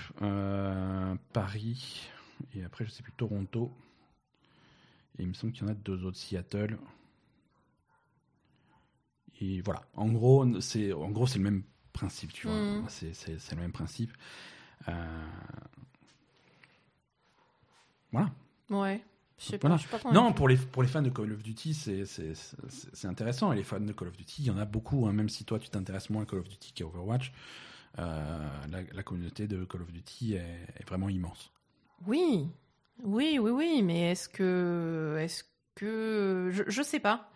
Est-ce que c'est des gens qui vont s'intéresser à de l'e-sport? Est-ce que c'est pas une communauté qui est trop jeune euh, pour, pour faire de l'e-sport? Euh, J'en sais rien. Non, là encore, tu, tu pars, tu restes sur des clichés que, que tu as ancrés dans ta tête, mais ils sont pas forcément jeunes. Hein. euh. Je sais pas.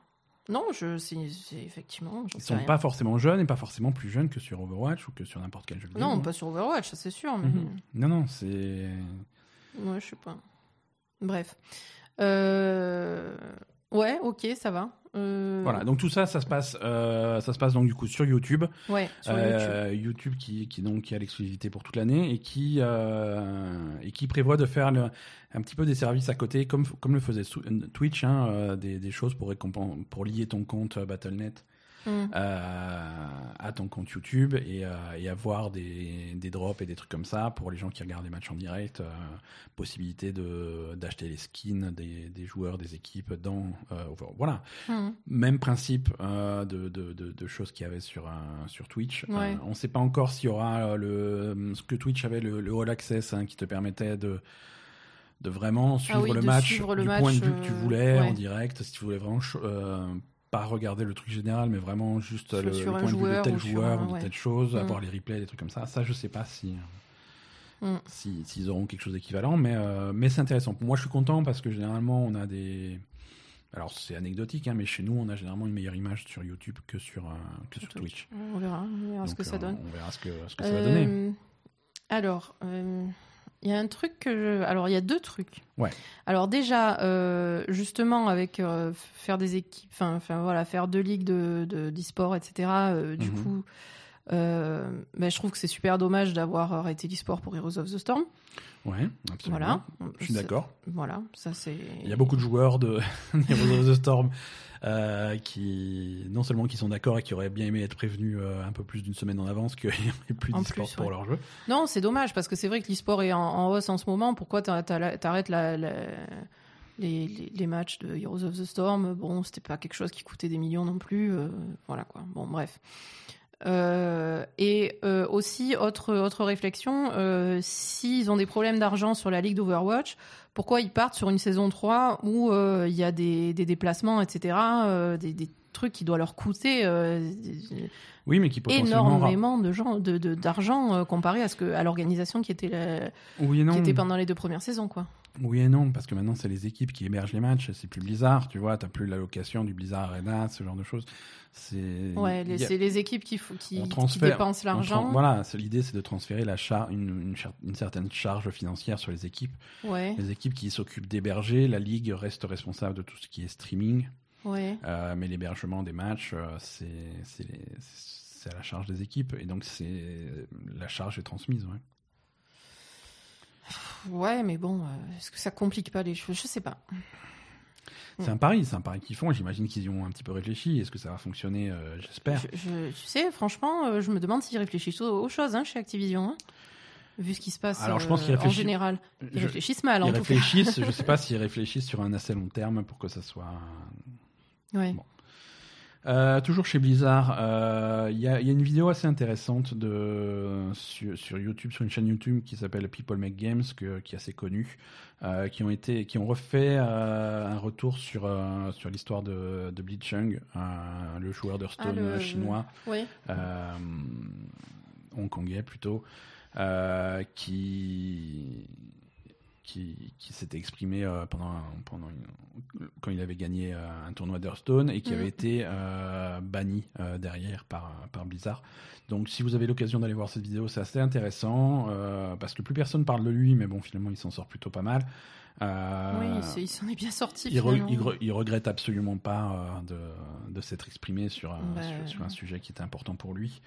Euh, mais euh, voilà, quelques détails intéressants, en particulier euh, quelque chose qui va un petit peu dans le sens de, de ce que malheureusement je pensais, c'est que euh, dans toute cette histoire, euh, du début, à partir du moment où, où il a été banni jusqu'à jusqu'à aujourd'hui, jusqu'à la, la fin, euh, il n'a jamais été contacté, il n'a jamais eu aucun contact avec Blizzard. D'accord. C'est-à-dire que même pour être banni, euh, il a appris avec tout le monde dans le communiqué de presse officiel. euh, Ah bon? voilà. Il n'a jamais, jamais, jamais été contacté par Blizzard, ni pour apprendre qu'il était banni, ni pour. euh, Mais attends, ils l'ont pas fait rentrer dans une équipe de, de Hearthstone et tout? C'est pas Blizzard qui a fait ça? Non, Blizzard, ils font rien. Blizzard, ils bannissent. Voilà. Non, il n'a jamais été contacté par Blizzard, aucune excuse de Blizzard après, euh, même quand ils ont réduit sa. Mais attends, ils lui ont rendu son fric et tout, ils ont. Ils, Oui, mais c'est tout. C'est tout, mais rien, rien au sujet de, rien sur ce sujet-là, quoi. D'accord, Rien sur ce sujet-là. ça craint. hein. Donc, ouais, non, c'est, c'est, c'est bof. Allez, assez parlé de Blizzard pour aujourd'hui. Euh, on va plutôt passer euh, aux bonnes nouvelles. Mais non Quoi, tu, tu veux encore euh, remettre une couche euh, Non, sur ces pauvres euh, gens non, de- c'est ce qu'on disait tout à l'heure, il faudrait que Blizzard soit racheté par euh, des gens compétents. Voilà, c'est ça. C'est-à-dire que. Donc on a décidé que ça serait Microsoft. Voilà, on a décidé que Microsoft devait racheter Blizzard. Euh, Voilà, donc Phil Spencer, euh, s'il te plaît, Si rachète tu- Blizzard. Voilà, que World of Warcraft devienne une exclusivité Xbox. Ça va non, être mais pas Xbox. intéressant. mais- Euh, ouais, non, non, mais euh, Voilà, Microsoft, c'est cool. parce que Activision fait visiblement n'importe quoi, donc. euh, C'est ça. Après, ça, c'est nous qui, je veux dire, c'est nous qui décidons. euh, On a décidé que Blizzard, euh, ils font ce qu'ils peuvent, mais c'est Activision qui les empêche de. Non, mais Blizzard, c'est des plaies, mais parce qu'il n'y a pas de gens compétents. euh, et pas, les gens, ils laissent pas travailler les gens, Activision. Donc, euh, Voilà, c'est la faute à Activision. Bah oui. C'est ça. Allez, donc on passe, euh, on passe à la suite de l'actualité. On va essayer de trouver des. des Non, des mais bonnes après, nouvelles. ce qu'il faut faire, c'est que Blizzard, Microsoft rachète. Blizzard Oui. et il nous met tous les deux à la tête de Blizzard. Non, ça c'est. euh, On va couler Blizzard en, en 17 minutes. c'est pas possible. Euh, Non, c'est. Non Non, c'est une très mauvaise idée. Ah si, C'est je une trouve que c'est très, une très très bonne idée. C'est une très bonne idée. Donc, euh, Prochain chef de guerre de la Horde, c'est Poupy. Voilà, c'est ce que je disais. Ça va pas du tout. Euh, donc non, toujours pas de bonnes nouvelles. hein. Euh, Dying, Ah. Dying Light 2 euh, a été repoussé. hein. Ils font un petit peu comme tous les jeux du printemps euh, et ils sont repoussés. Alors, C'était prévu pour quand? alors il n'y avait pas de date précise. Il devait sortir au printemps 2020. Ouais. Voilà. Euh, donc il ne sortira pas au printemps 2020. Il a été repoussé à plus tard. euh, On sans, sait pas. sans date. Ok. Donc, C'est- Ça va. C'était vague. Jusque-là, c'était vague. Maintenant, c'est plus encore- tard et encore plus vague. Encore donc, plus euh, ça on ne sait pas quand, mais en tout cas pas au printemps. Donc, euh, donc c'est bien. Il faut, faut qu'ils se. Je sais pas où est-ce qu'ils sortent leurs sous ces gens-là, parce que Dying Light le premier, ça fait commence à faire un bail qui est sorti. Euh, mais mais c'est bien. Dying Light le premier était c'était un super jeu et j'ai beaucoup d'espoir pour ce Dying Light 2. Donc c'est bien qu'ils prennent leur temps de faire euh, le meilleur jeu possible. D'accord. Mais, euh, mais du coup, il y a de moins en moins de jeux au printemps et on, voilà, c'est- on va commencer à se tourner les pouces là. ça, ça va plus du tout. On va être obligé, bah, on, va, on va passer tout printemps à jouer à Animal Crossing. Moi, ça me va très bien. Mais ouais, non, je vais, je vais devoir t'apprendre à jouer à Animal Crossing. Ah tu non, vas, non, tu mais vas moi, je apprendre à aimer Animal Crossing. Non, non, je m'en fous. Moi, je, tu me, je, je, je veux pas Animal Crossing. hein. Euh, nouveau jeu euh, des développeurs de euh, Hellblade. Alors non, je ne parle pas de Hellblade 2, hein, qui est annoncé pour, un- pour la Xbox Series X. Mhm. Euh, c'est un jeu qui, qui s'appelle pour l'instant, euh, je ne sais pas si c'est un nom définitif, euh, Projet Mara. C'est un nom tellement pourri que ça doit pas être définitif, Bah, peut-être, hein, euh, peut-être, hein, je sais pas. Euh, Projet Mara, il y a, il y a un petit teaser qui est sur la chaîne YouTube de, euh, de Ninja Theory, donc le développeur. Euh, ça a l'air d'être un, ça a l'air d'être un jeu d'horreur. Hein, l'ambiance de, je te montrerai le teaser, l'ambiance va te plaire, je pense. Mhm, mhm. Euh, et donc c'est un teaser qui est accompagné d'une petite explication de l'équipe de Ninja Theory qui, qui explique qu'ils ont, ils ont sorti donc Hellblade. C'est un jeu qui a été fait par une toute petite équipe d'une vingtaine de personnes. Et, euh, et, et la sensation qu'ils ont eue, c'est, que de rester sur une petite équipe, ça leur a permis vraiment de focaliser leur effort et de faire quelque chose de, de concis et, Mhm. de, et de vraiment concentrer sur ce qu'ils voulaient faire. Euh, Ouais. Et ça a donné, ça a donné ce Hellblade qui est, qui est une réussite, hein, mais tu sens que c'est un jeu qui est vraiment euh, de.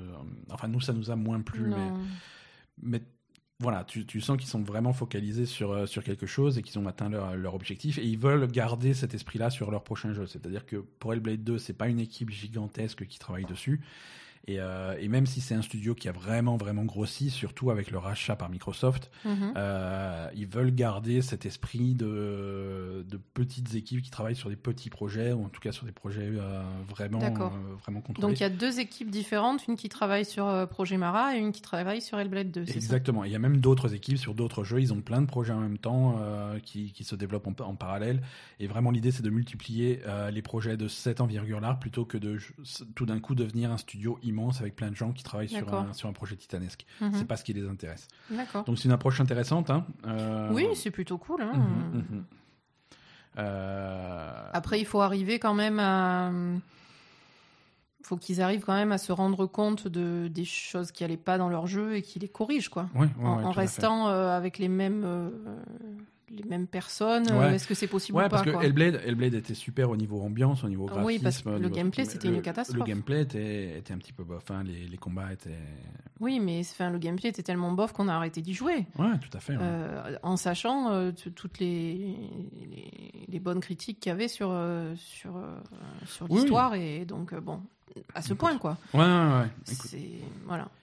Alors, dans, le, dans le même genre de.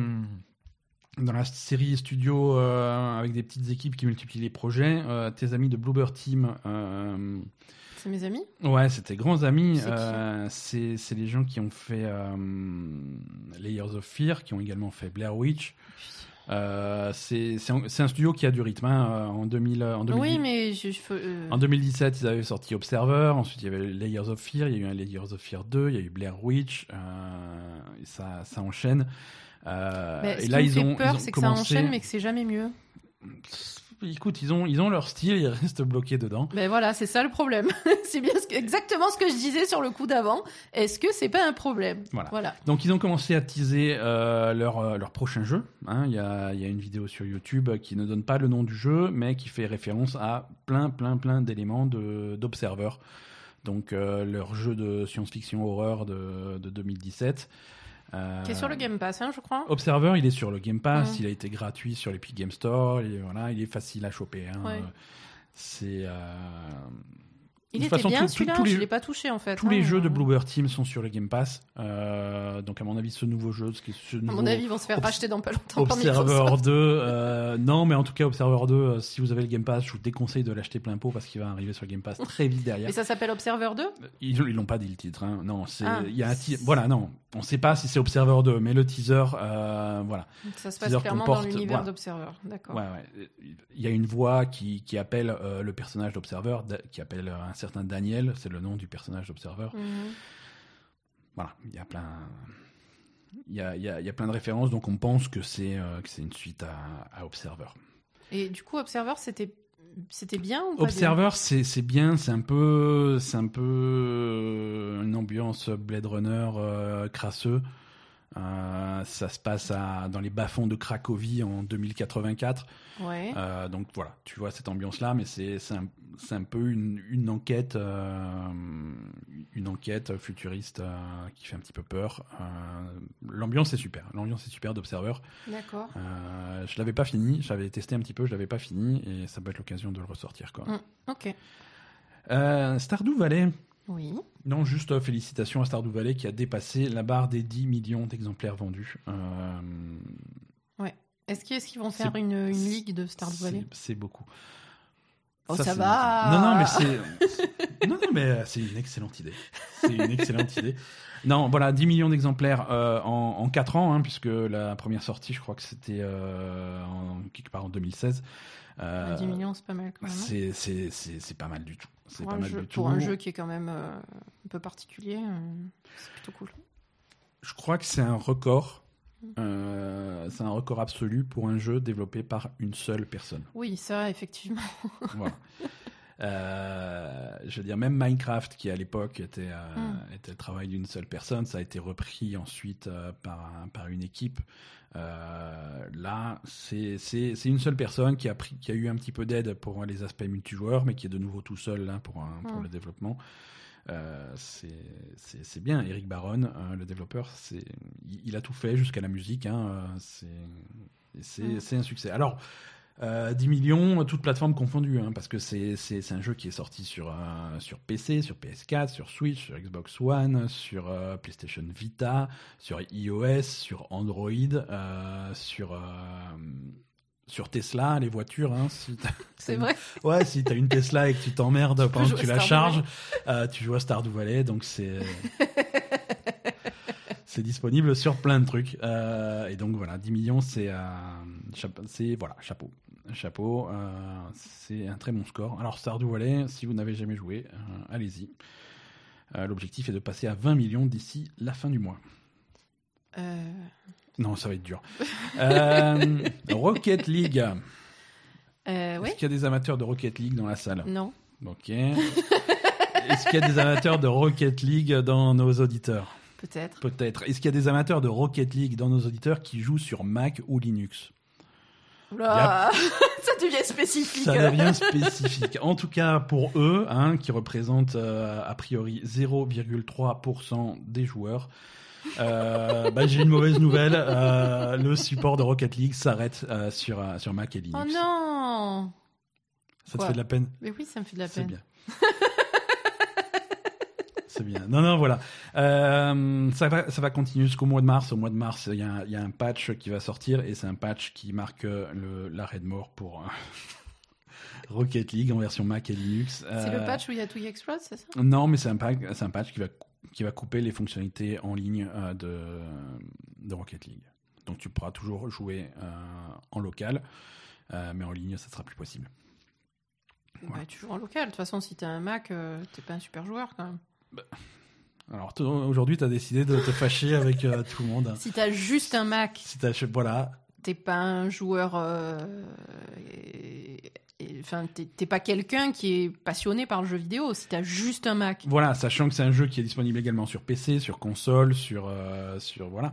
je dis pas que Si- des conneries Si quand tu même. n'as pas d'autres moyens d'accéder à, à Rocket League, c'est qu'à la base, euh, peut-être que ça, Ça t'intéressait t'intéresse pas, pas, plus que spécialement. Et c'est pour ça, comme dit, qu'on voilà, s'ils arrêtent euh, le support de, des versions Mac et Linux, c'est parce que ça représente, comme j'ai dit, euh, 0,3%. Ah, c'était de- c'était un chiffre exact? C'était un chiffre exact, ils l'ont dit. Ah, voilà. d'accord. Euh, le Mais la façon dont tu l'as dit, on aurait vraiment cru que c'était des conneries en fait. Ouais, mais je dis pas que des conneries. Non, le, la- le, le pourcentage de joueurs affectés par, euh, par Ouais, cette 0,3%, décision, c'est fait peu. 0,3%. Donc c'est peu. On est ouais. désolé pour eux, mais c'est peu quand même.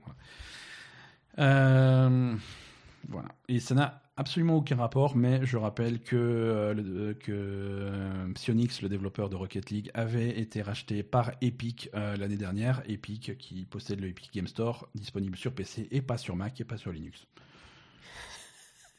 Quelle Vous coïncidence. n'y voyez aucun rapport.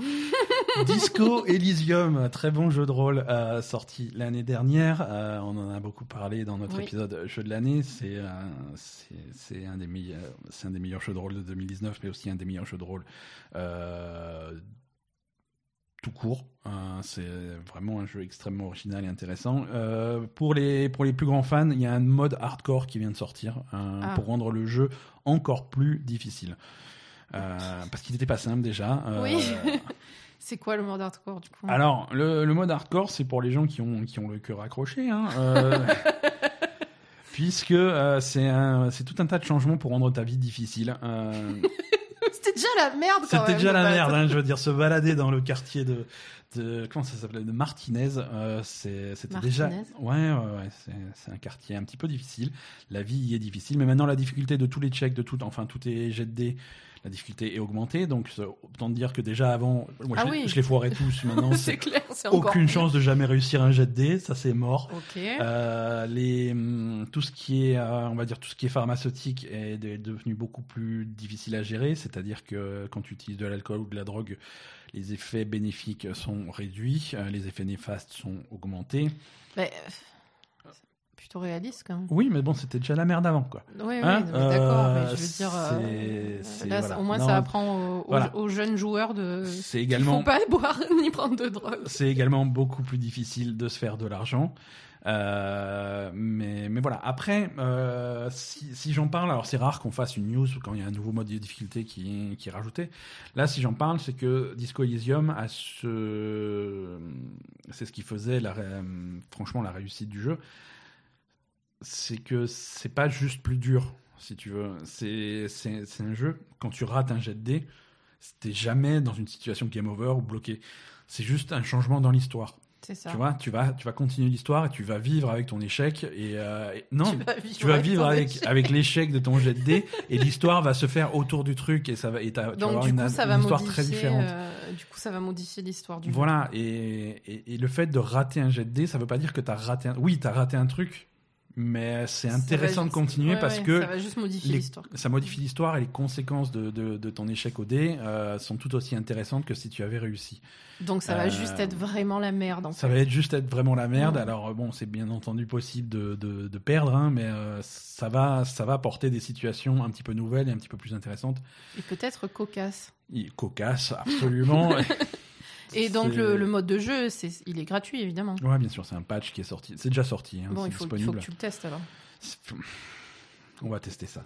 Euh, ça rajoute aussi pour ceux qui ont un, un, un- un écran, euh, un écran très large, hein, ça, ça, ça rajoute des nouveaux, de- le support de nouvelles de résolution euh, très large. Tu sais, les gens qui ont un écran qui est panoramique. C'est pas plusieurs écrans, les gens qui ont un écran panoramique? Il y a des gens qui ont plusieurs écrans. Il y a des écrans euh, d'une seule pièce qui sont panoramiques, euh, très très larges. Ouais, ouais, c'est des, des jolis écrans. euh, mais c'est dommage, il y a peu de jeux qui, qui en tirent parti. Maintenant, Disco Elysium en tire parti, donc c'est cool. Très bien. Très très cool. S'il y a un auditeur qui a un écran panoramique. Racontez-nous votre vie panoramique. ça, ça nous intéresse. Half-Life, tu en as Ah, peut-être entendu parler. Bah, quoi encore? Ça attend, ça fait 20 ans qu'on attend un nouveau Half-Life. Merde, Oui, tu vas pas me cacher mon truc. Il est sur VR, votre nouveau Half-Life, c'est nul.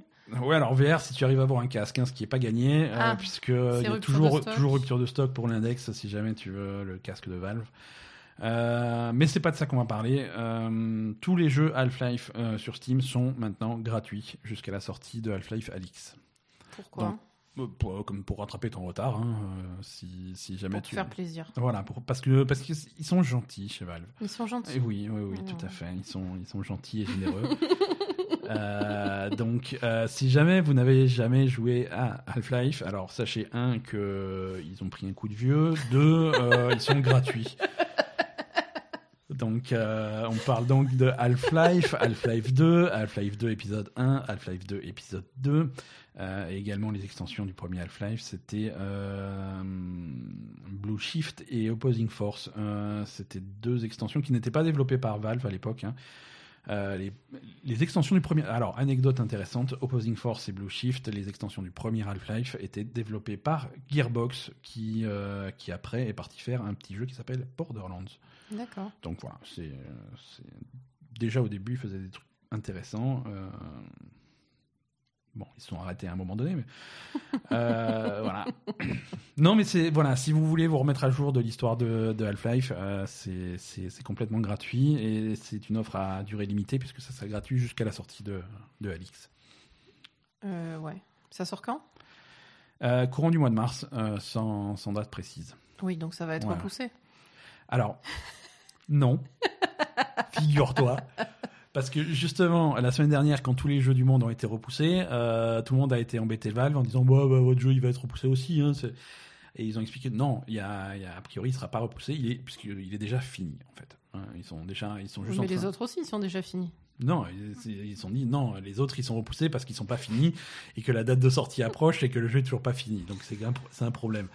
Non, là, ils sont vraiment en train de, de faire des petits ajustements euh, sur, euh, sur les scènes finales, mais le jeu, le jeu est littéralement fini, donc euh, ils ont, ils ont pas trop peur d'un retard, quoi. C'est bien. Ils ont dit, on a eu plein de retard, Mais, ça s'est mais, ça s'est passé avant qu'on annonce le jeu, donc mais personne du l'a coup, vu. les gens, ils ont toujours pas de casque pour y jouer? Ils ont promis que le casque serait de nouveau en stock euh, d'ici la sortie du jeu, mais, euh, mais sinon, ouais, c'est... Est-ce qu'ils est-ce qu'ils ils vont pas faire un pack avec un casque plus Half-Life? Ça serait pas intéressant, ça? Ah, alors, de toute façon, Half-Life Alix est offert à tous les possesseurs du, Ah. du, du casque de, du casque index de Valve. Ah bon? Ouais, même, Ah, si, même si tu même si tu l'as acheté, même si tu as acheté ton casque avant l'annonce de, de Half-Life, le jeu est offert à tous les, les possesseurs. Ah bon, ben voilà. Voilà. C'est déjà fait quoi. C'est- Ouais, non, non, mais je te dis, ils sont gentils. chez- Si. Ils sont sympas chez Valve. Combien il coûte le casque déjà? 1000 euros. Oui, voilà. Donc Euh, 1000 euros le jeu, c'est- ça fait cher quand même. Alors je crois qu'il est offert si tu as juste les manettes.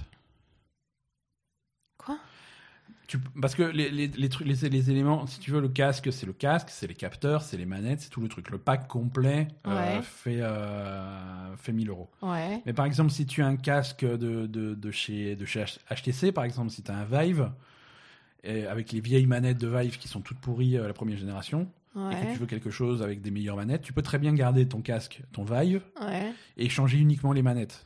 Ouais. les trucs sont compatibles entre eux. Tu peux avoir des manettes de, de Index, un casque Vive et voilà et des capteurs euh, de, de chez. euh, Et euh, du coup?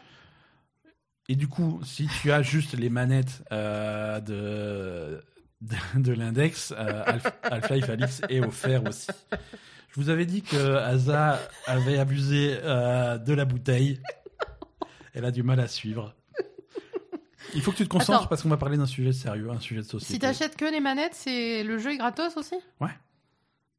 Ah là, ça fait moins cher que 1000 euros le jeu pour le coup. Ouais, oui, voilà, si t'as déjà un casque et que tu achètes que les manettes, ouais, le jeu est offert. Oui, mais le problème, c'est qu'une fois que t'as acheté ton casque et que t'as joué à Half-Life, t'as fini. Mais il y a d'autres jeux en. Et pas trop, ouais, pour renta- rentabiliser tes 1000 euros, c'est un peu chaud. quoi. Tu, tu es mauvaise langue et. euh, c'est- la vérité. Je suis pas mauvaise langue, je suis complètement objective. C'est désespérant. On va parler d'un sujet sérieux, donc il faut que tu arrêtes de rigoler. Je rigole. Voilà, tu sais qu'il y a une terrible épidémie de virus euh, mortel Ah oui. euh, mystérieux. Coronavirus. Le coronavirus. Ouais, voilà, tout à fait, qui fait les gros titres des journaux, hein, euh, même si. euh, à l'heure où on enregistre ce podcast, ça peut changer d'une minute à l'autre. C'est pas encore considéré comme une menace globale par l'Office mondial de la santé. Le centre. euh, Non, ça c'est américain. Non, l'Office mondial, c'est un- L'OM, euh, l'OMS. L'OMS. Voilà.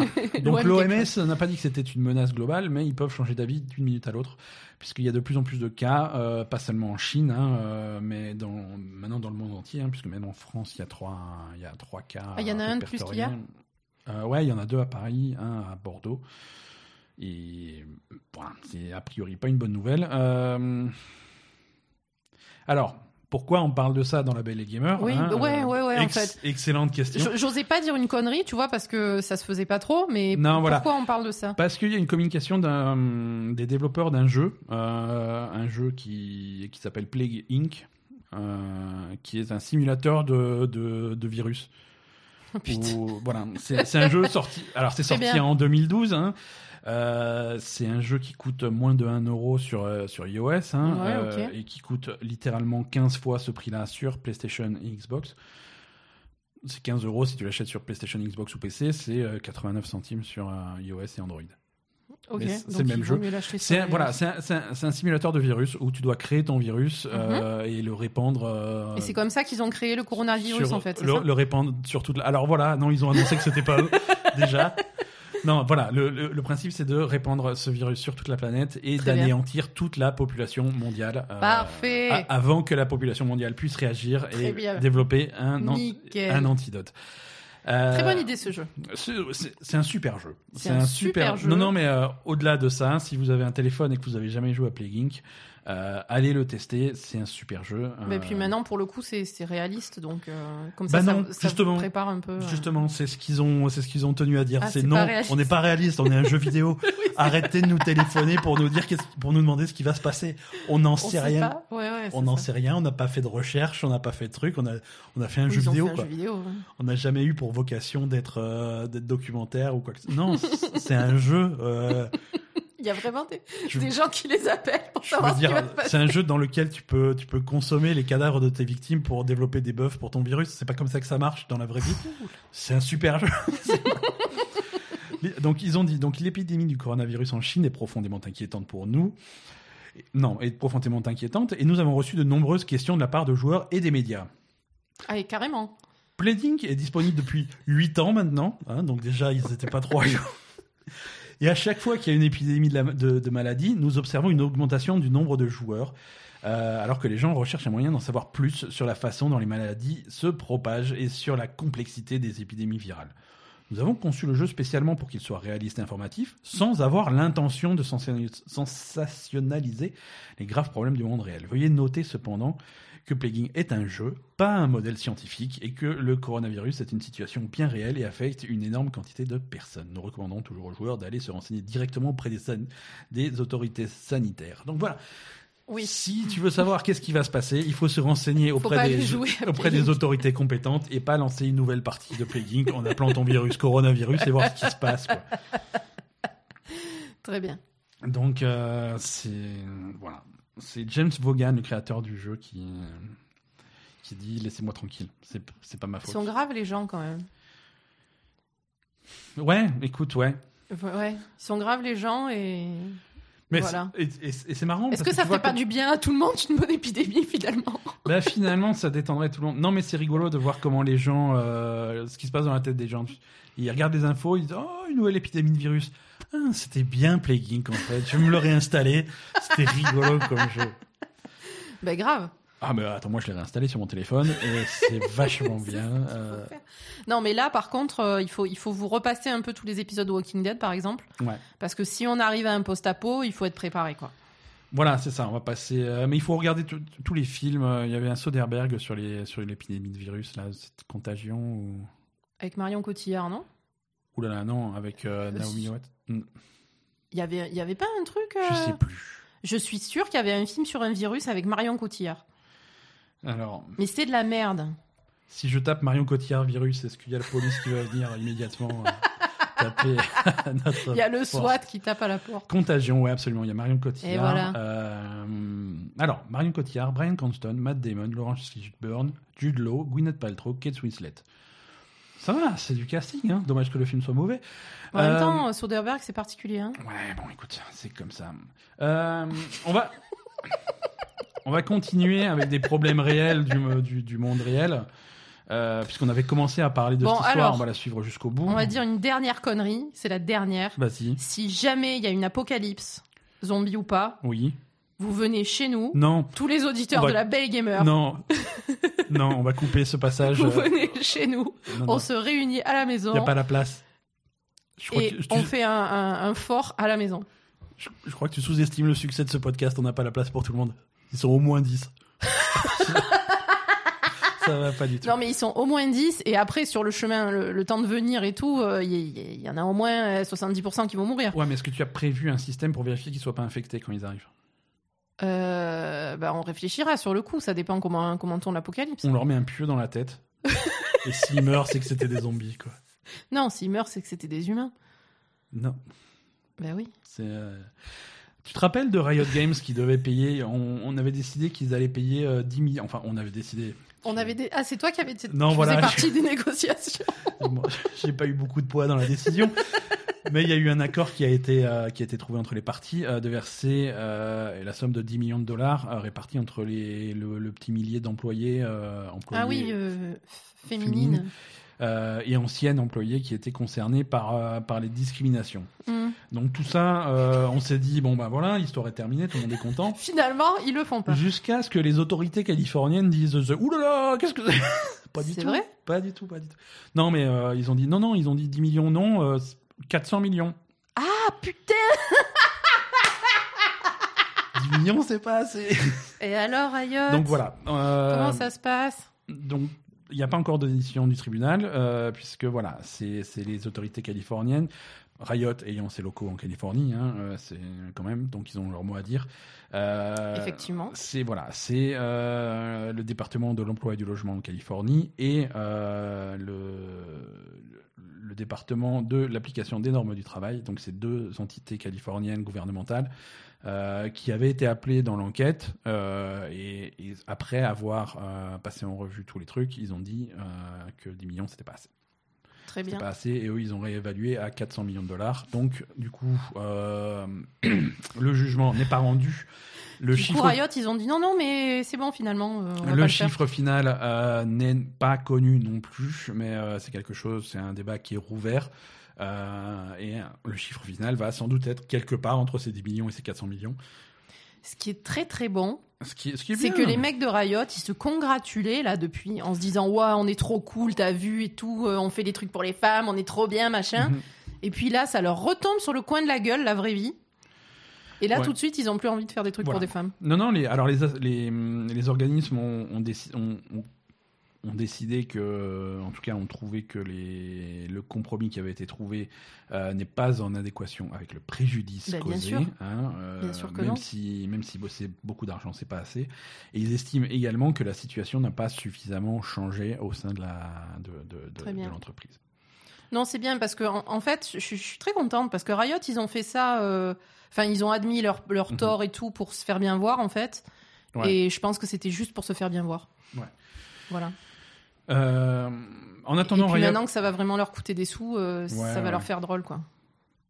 Donc, euh, en attendant, Riot a sorti un nouveau jeu. Hein, qu'ils ont, ce n'est plus, ils n'ont plus que League of Legends. Ils ont maintenant Legends of Runeterra, qui est le jeu de cartes. Basé- ouais. voilà, s'il est sorti en bêta ou en alpha, en tout cas en, en accès anticipé sur un- sur PC là ces, ces- ces derniers jours. On n'a pas encore eu le temps de le tester. On ne sait pas si on va le tester. hein, on n'est pas des spécialistes des jeux de cartes. Bah, c'est Briac le spécialiste, Euh, mais C'est Briac, mais il n'a pas de PC. hein, il a, hum, il a un grille-pain et vous pouvez insulter Briac sur son PlayStation. Twitter.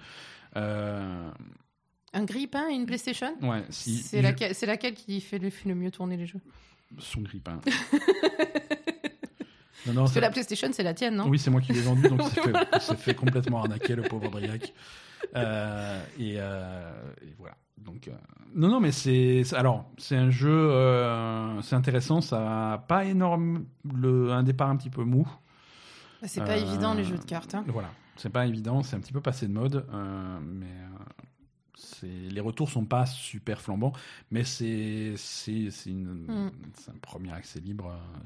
On, on va voir. Ouais. On va voir ce que ça va donner. Euh, tu sais que cette année, au Japon, euh, va ouvrir le premier parc d'attractions euh, dans l'univers de Nintendo. Ouais, il paraît, Hein, ouais, c'est euh, cool. Voilà. Et maintenant, officiellement, on Est-ce sait. qu'il y aura des grosses peluches de Mario que tu peux aller défoncer comme à Euro Disney? Non, tu. Alors, déjà, Euro Disney, tu n'as pas le droit de défoncer les. Non, non, les mascottes, les trucs. Non, mais tu y vas, tu leur fais des câlins et puis tu, tu les défonces au passage. Voilà, tu Yoshi, tu attrapes la langue et tu tires. oui, mais c'est ça qu'ils font les gosses. Exactement, exactement. Non, moi je me rappelle quand j'étais gamine, j'étais allée à Euro Disney et j'attrapais les- la queue à bourriquet. Mais tu peux pas faire ça. Mais Bon. c'est J'ai de la peine pour le mec qui bossait ce jour-là. moi aussi, maintenant que j'y repense, je me dis quand même le pauvre. Euh, donc, euh, ce, donc, ce Super Nintendo World va également ouvrir en Floride, euh, dans, dans l'enceinte du parc euh, Universal Studios. Ouais, c'est cool. Voilà, donc c'est la première fois qu'on a une confirmation que, que le qu'il y aura une version du parc euh, en Occident. hein. Bon, rien en Europe pour l'instant, mais, euh, mais voilà, petit à petit.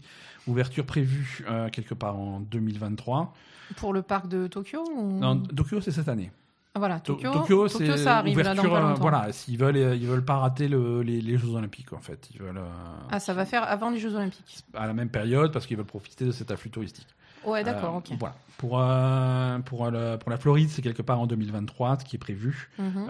On ne sait pas encore exactement à quoi va ressembler le parc, mais ça va sans doute être très proche du parc du parc japonais. Et ça ressemble à quoi le parc Alors le japonais? parc japonais, c'est c'est une esthétique qui est qui rappelle vraiment les les, les Mario en 3D. Ouais. les jeux Mario en 3D, avec des, des attractions. euh, alors, on ne sait pas exactement ce que ça va être, hein, mais tu as des attractions autour de Yoshi, des attractions Mario Kart, des, des il y a une attraction Donkey Kong, c'est la prochaine qui va ouvrir en 2021. Euh, et, et voilà, avec, euh, avec aussi des. Est-ce que tu peux sauter sur des champignons? Je sais pas. Je sais pas, mais euh, mais ils ont ils ont décrit en fait quand tu vas quand tu vas voir ton ticket, on va te confier un, un bracelet avec euh, avec des capteurs et des trucs de localisation qui vont te permettre de d'augmenter ton score, de récolter des pièces, des trucs comme ça Ah oui, au fur et à mesure de ta journée. Ouais, D'accord, euh, ok. voilà. Tu joues Mario dans un. C'est un, peu ça, c'est un peu c'est un peu l'idée cool. et de faire voilà de faire des trucs intéressants un petit peu autour des pas que les attractions Mhm. mais euh, vraiment faire quel- Dans un le- jeu dans le global, parc, en ouais, un fait, truc méta euh, qui, qui est dans Super tout le cool. parc. Très bien. Donc, euh, donc voilà, ça a l'air très sympa. Il y a des vidéos qui sont sorties. euh, si, vous, si vous voulez aller voir, c'est très mignon. Quoi. Euh, Très bien. Si Voilà. on retourne au Japon, on ira faire ça. Exactement. On va prendre des nouvelles de ton ami. euh, Ah, c'est tous mes amis. c'est tous aujourd'hui, tes hein, amis. ouais. Ton, ton, ami, ton ami Geralt de Rive. Ah, euh, lui, c'est mon ami pour de voilà, vrai. le, le sorceleur, le Witcher. Mais le sorce, le Henri Cavill ou, ou Tous le- en fait, on va faire le, on va faire le tout. Ouais, Henri Cavill, on va dire. Euh, Henri Cavill, il se porte bien puisque Il est, il est, il est, il est bien Henri Cavill. Henri il Cavill est poste bien trucs sur puisque Instagram, le- tout va bien. le, le Witcher, la série, la série The Witcher sur Netflix est en passe de devenir le plus gros succès de Netflix euh, De tous les temps De tous les temps, voilà. C'est Ça, Attends, sérieux ce c'est l'annonce qu'a fait Netflix. Euh, The Witcher est en route pour être notre plus grande, notre plus grosse première saison euh, de, de, de, de tous les temps. C'est incroyable. c'est- C'est euh, 76 millions de foyers qui ont regardé The Witcher. Putain. Ce qui est ce qui est un carton, ce qui est un très gros carton. Alors, on va quand même mettre un bémol sur ce chiffre de 76 millions parce que la fa- on, on- on sait de quelle façon euh, Netflix compte ses, euh, les spectateurs. Oui, si tu comptes épisode par épisode. Non, tu es, ils considèrent que tu as regardé The Witcher à partir du moment où tu as regardé deux minutes consécutives d'un épisode. Ouais. C'est-à-dire que si tu as mis The Witcher, tu as regardé deux premières minutes et tu as éteint, tu as vu The Witcher. Hein c'est ce qu'ils considèrent. Ce qui, est, D'accord. ce qui est logique finalement parce que Non, mais tu l'as lancé le truc. voilà, ils mesurent Ça pas. t'a intéressé, quoi. Voilà, ils mesurent pas les gens qui ont aimé The Witcher, ils, me- mesurent les gens qui ont regardé The Witcher, y Mm. compris les gens qui ont regardé, ils ont dit c'est pas pour moi, ils ont éteint. C'est ça. Mais euh, voilà, 73 millions, ça reste, ça reste euh, très très gros. Euh, Non, c'est fou quand même qu'un truc comme ça euh, attire autant les foules, quoi. Ouais, ouais, ouais.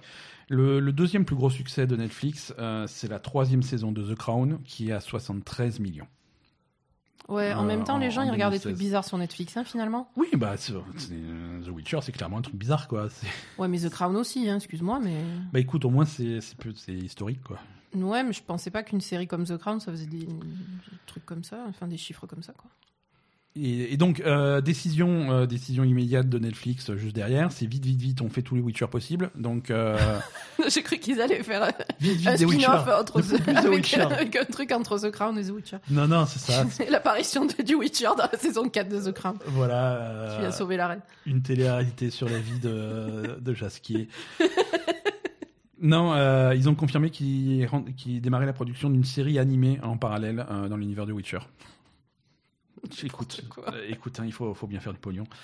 Euh, donc voilà, c'est le, le projet est confié euh, au studio Mir, c'est le studio d'animation qui, qui est à l'origine de Legend of Korra.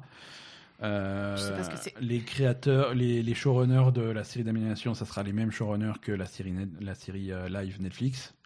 Euh, et on n'en sait absolument pas plus. Euh, le, si on sait le, on connaît le titre, ça va s'appeler The Witcher Nightmare of the Wolf. Euh, et, et voilà, on n'en sait pas plus. C'est un truc pour les enfants ou c'est une série animée c'est une série animée. euh, à mon avis, connaissant l'univers de Witcher, euh, Ah, ils, sont, ils, ils peuvent faire un truc pour les gamins, hein on est on verra. hein. Mais à mon avis, euh, à mon avis, c'est pas le but. Et si parce que les gamins, là, ils, ils sont tout à faire chez leurs parents. euh, je veux voir The Witcher. je veux Mais ils voir Witcher. regardent The Witcher. Non, mais les euh, gamins, gamins, les petits, petits. Les petits petits, ils veulent pas, ils vont rien comprendre. Ils vont chanter, ils vont chanter la chanson de Jasquier. chanter la chanson de Jasquier. Voilà, qui est disponible sur Spotify. hein, euh, je tiens à rappeler, allez sur Spotify, écoutez euh, la chanson de Jasquier. Euh, écoute, voilà, c'est tout pour les news euh, pour cette semaine. D'accord. On va passer, alors on va passer un petit agenda des sorties de la semaine avant de- d'enchaîner sur un, sur une- un nouvel épisode de Hazard TV. Mhm. C'est parti.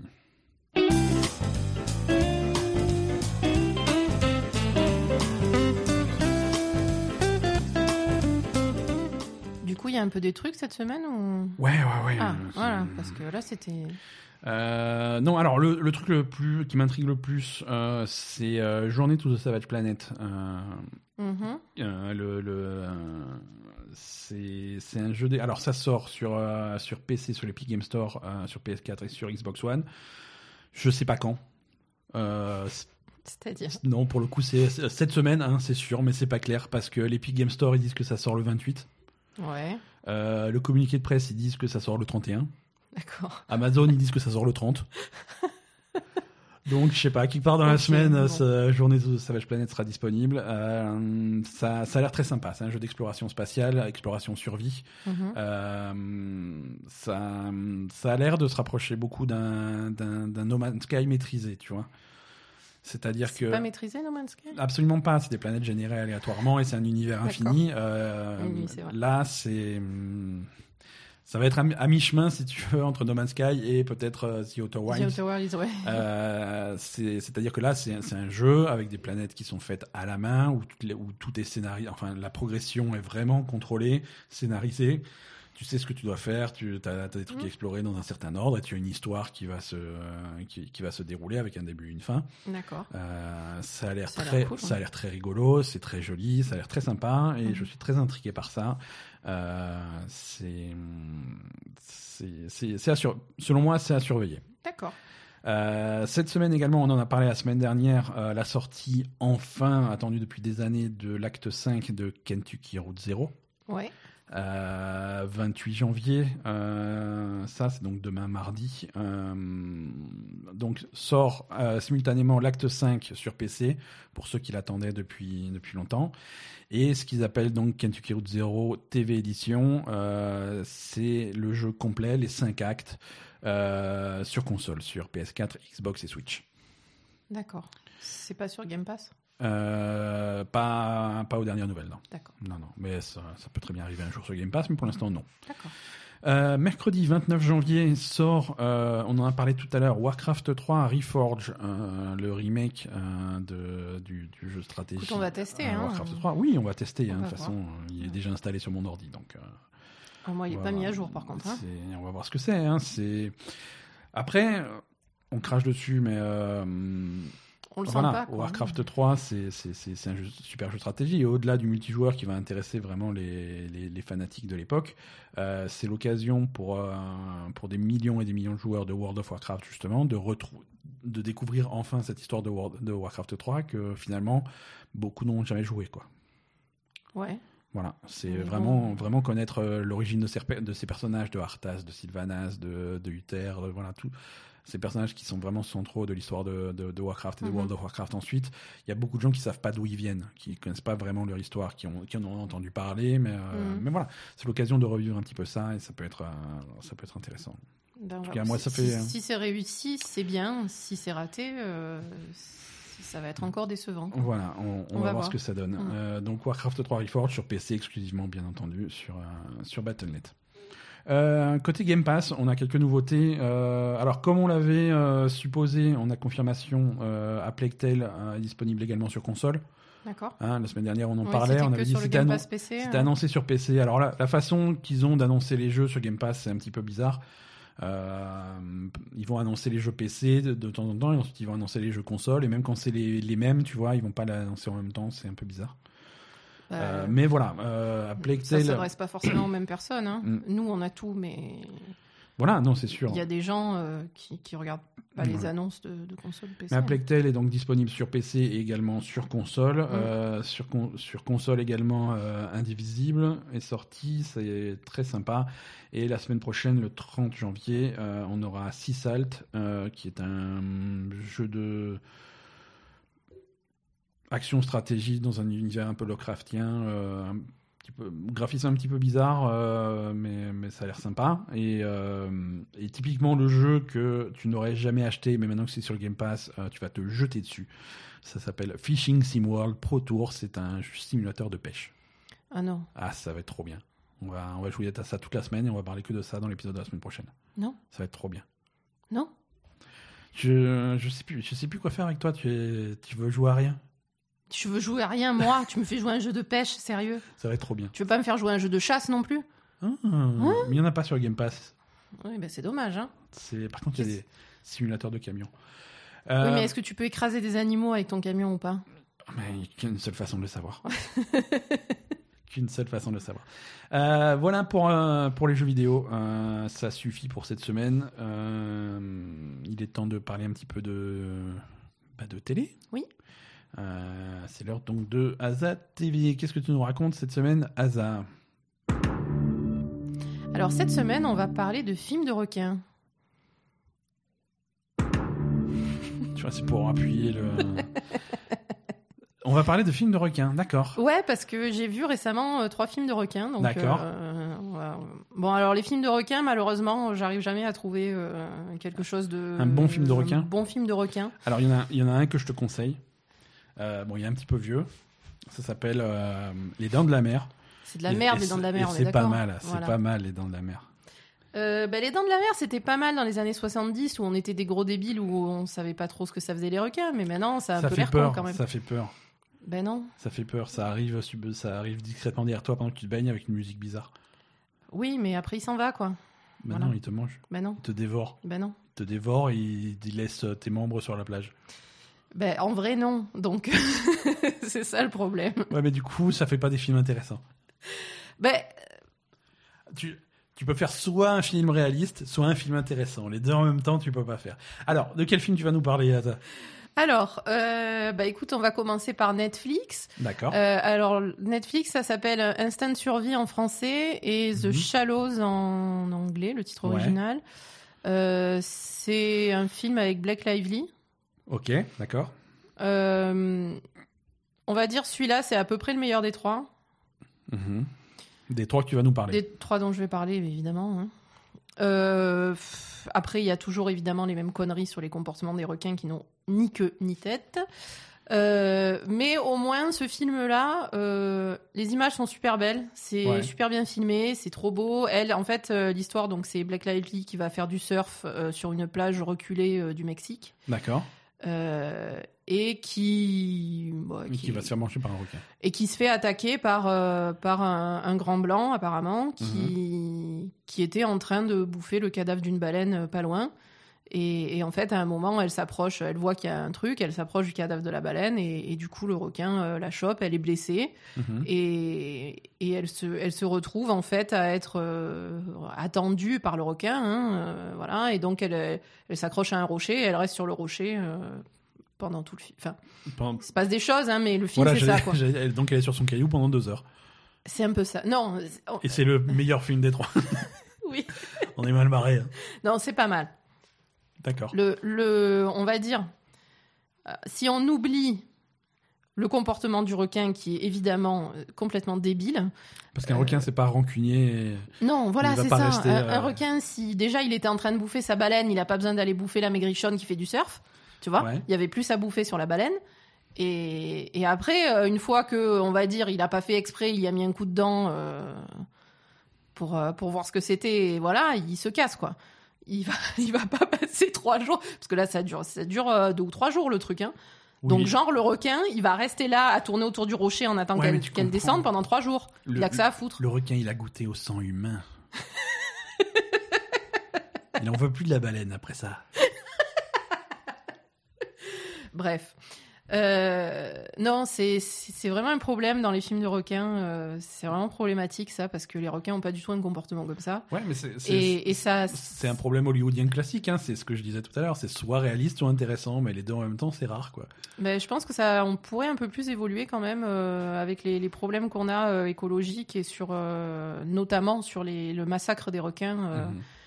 euh, comme, euh, comme euh, ça a été souligné dans le- la promo du jeu euh, Maniteur.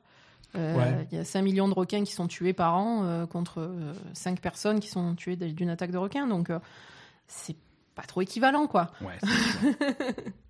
Voilà. Donc, euh, donc c'est vraiment problématique. Et, cette espèce de vision du requin euh, qui, est, qui est complètement dépassée, euh, c'est c'est vraiment un problème, quoi. Voilà. C'est c'est un peu con. Bon, bref. ça arrive. Et voilà, bon, après, comme dit, les images sont belles. En fait, il y a beaucoup de, beaucoup de ralentis. Puis elle, comme elle fait du surf, il y a les vagues et tout, machin. Donc ça, c'est, on va dire, c'est plutôt beau comme film. Euh, le requin est plutôt bien foutu. euh, ça va. Euh, voilà. Après, bon, comme d'hab, hein, la fin Ouais. est débile. bon, voilà, hein, comme d'habitude. Voilà, évidemment, au bout d'un moment, ça gâche un peu parce que ça, ça a aucun sens, quoi. euh, voilà. Si tu, on va dire, si tu réfléchis plus loin que que le truc, ça n'a aucun sens. Donc, Ouais. euh, c'est problématique. Alors après, moi qui suis une spécialiste des, on va dire, de la cryptozoologie, qui est euh, Spécialiste officiel de, de Bigfoot et de. C'est ça. D'accord. Euh, donc, euh, donc la cryptozoologie, c'est, on va dire, euh, l'étude des espèces qui sont pas avérées existantes. hein. Mhm. Voilà. Donc, euh, C'est bien dit, les espèces qui ne sont pas avérées existantes. ben, c'est ça. Et je te signale Ok. que. non, mais non, ne me, ne me Une, signale une rien, ça va. espèce qui a été avérée existante tardivement, c'est le sélacanthe. hein. C'est quoi ça? Mais c'est un poisson qui était complètement préhistorique, qu'on pensait qu'il était éteint depuis des millions d'années, et puis un jour, oh putain, il y en a en fait. Voilà. Et ça, ça arrive quand même de temps en temps. Ouais, bon. Donc, euh, alors, il y a, euh, alors, au crédit du film, je sais pas, et je crois pas que ce soit euh, à cause de ça euh, qui est, ça pourrait être un début d'explication pour ce film Mhm. mais je vais quand même le préciser. Voilà.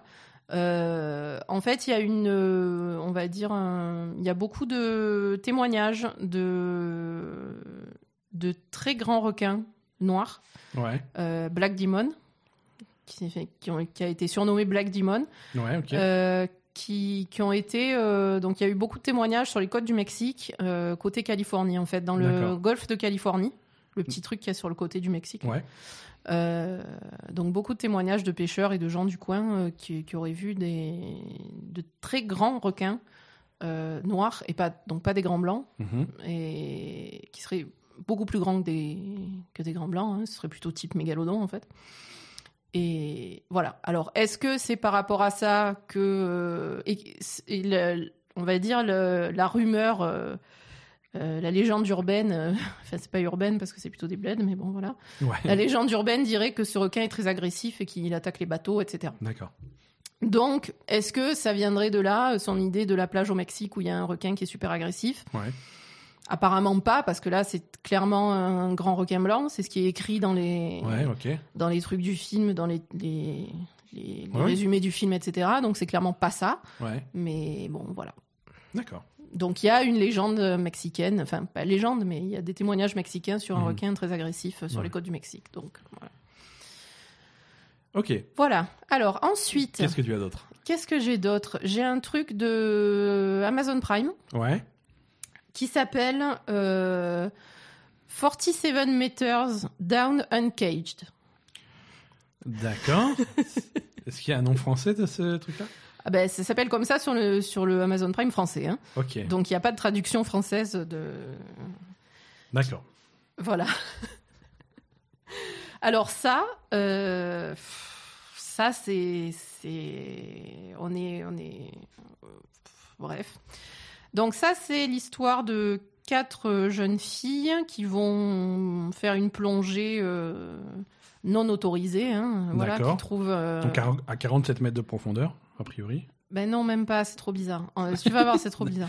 Donc en fait, c'est il y a une des filles, son père, il est archéologue et il explore euh, en ce moment. une- Ils sont au Mexique encore une fois. Euh, il explore une grotte où il y aurait des vestiges mayas, D'accord. Euh, une grotte qui a été submergée. Avec Parfait. la, avec par la montée des eaux.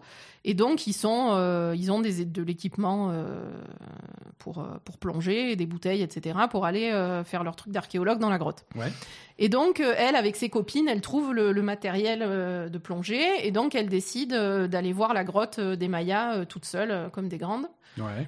évidemment. Et bon, là, pour le coup, ça n'a aucun sens. Donc, dans des grottes Mayas, avec des petits couloirs, des machins et tout, Ouais. il y a des putains de requins de, de, de 6 mètres, quoi. D'accord. Donc, déjà, comment ils font? Il se faufile.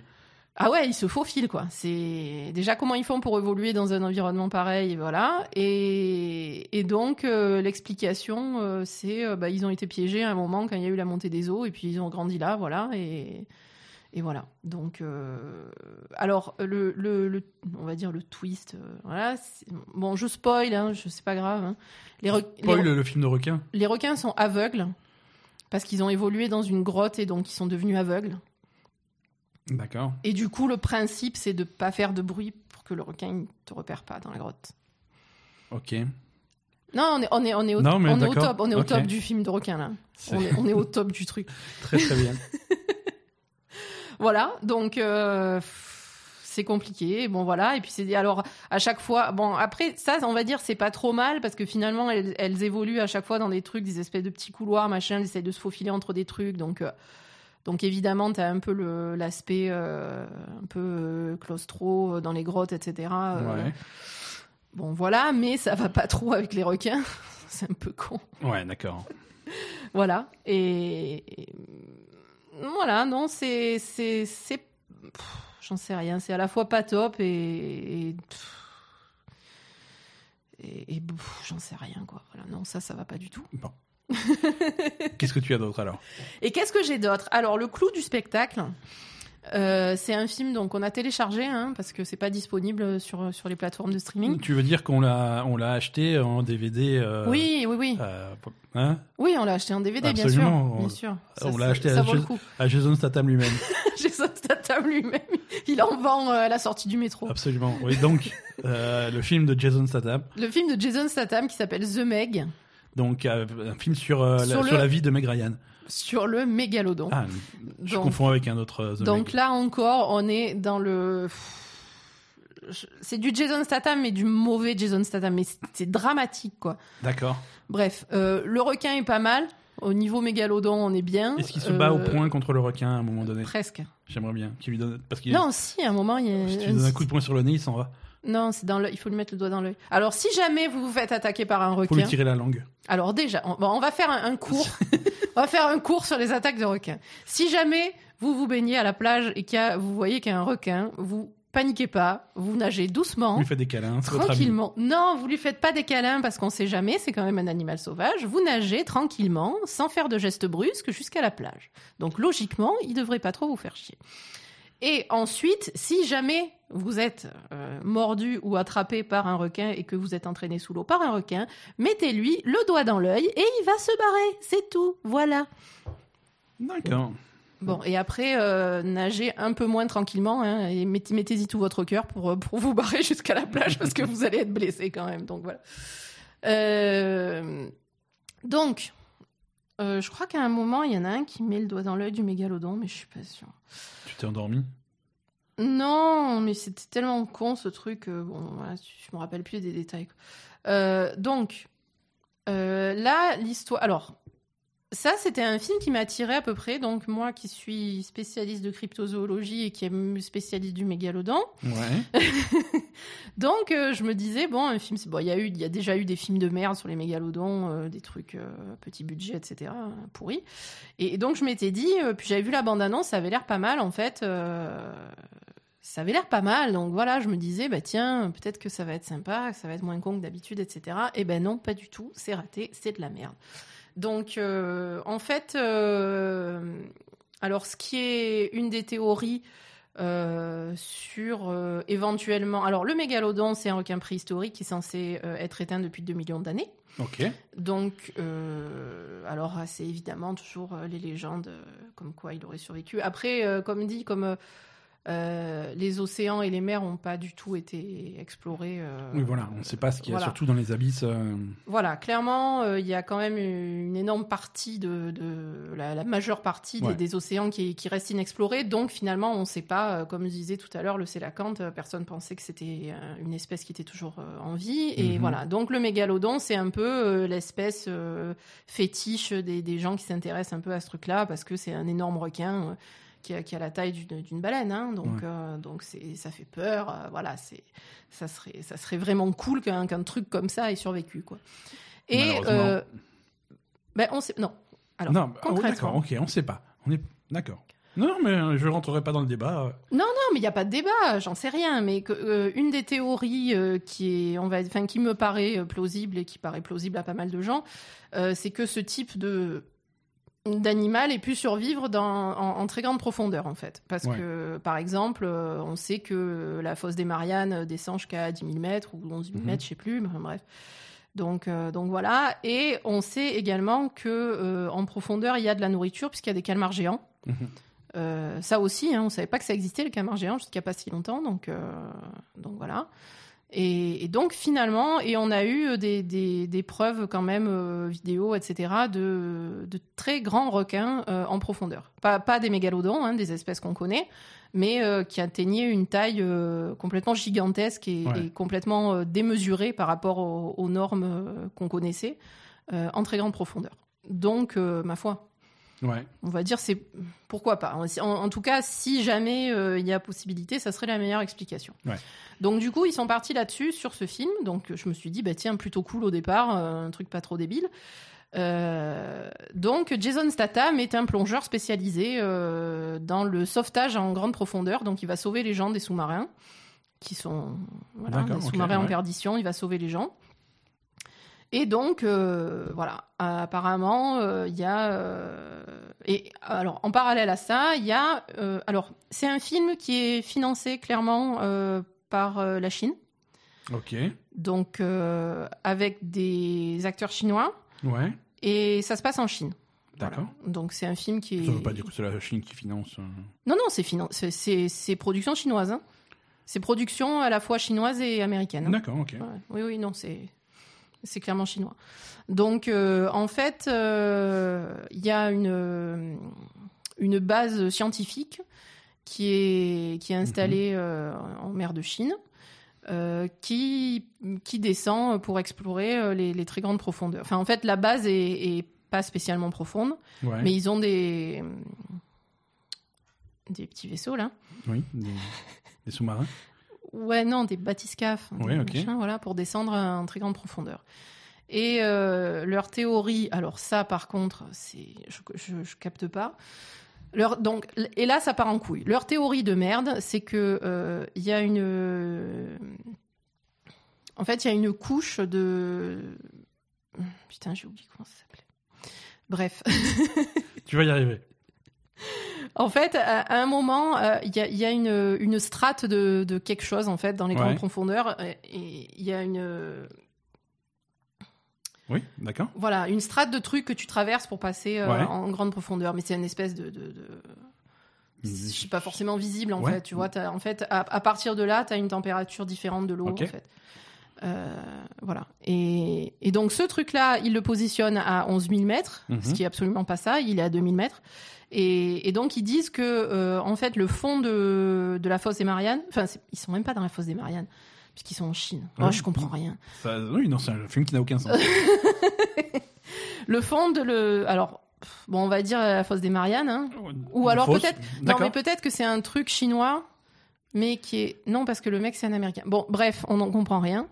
Et Oui, donc vas-y. Bah, va au cœur du truc que tu voulais nous dire. Et donc ils disent que le fond qui a été considéré par le fond, euh, qui été considéré comme le fond par euh, Le fond, c'est pas le fond. le fond, c'est pas le, Le fond, c'est pas le fond. Ils peuvent aller encore plus au fond Ils du peuvent fond. aller encore plus au fond du fond en traversant cette espèce de De- de fond. de, De faux fond. de faux fond, qui est en fait du. Donc ils vont au fond en passant le Une faux fond et ils vont encore plus au fond du fond.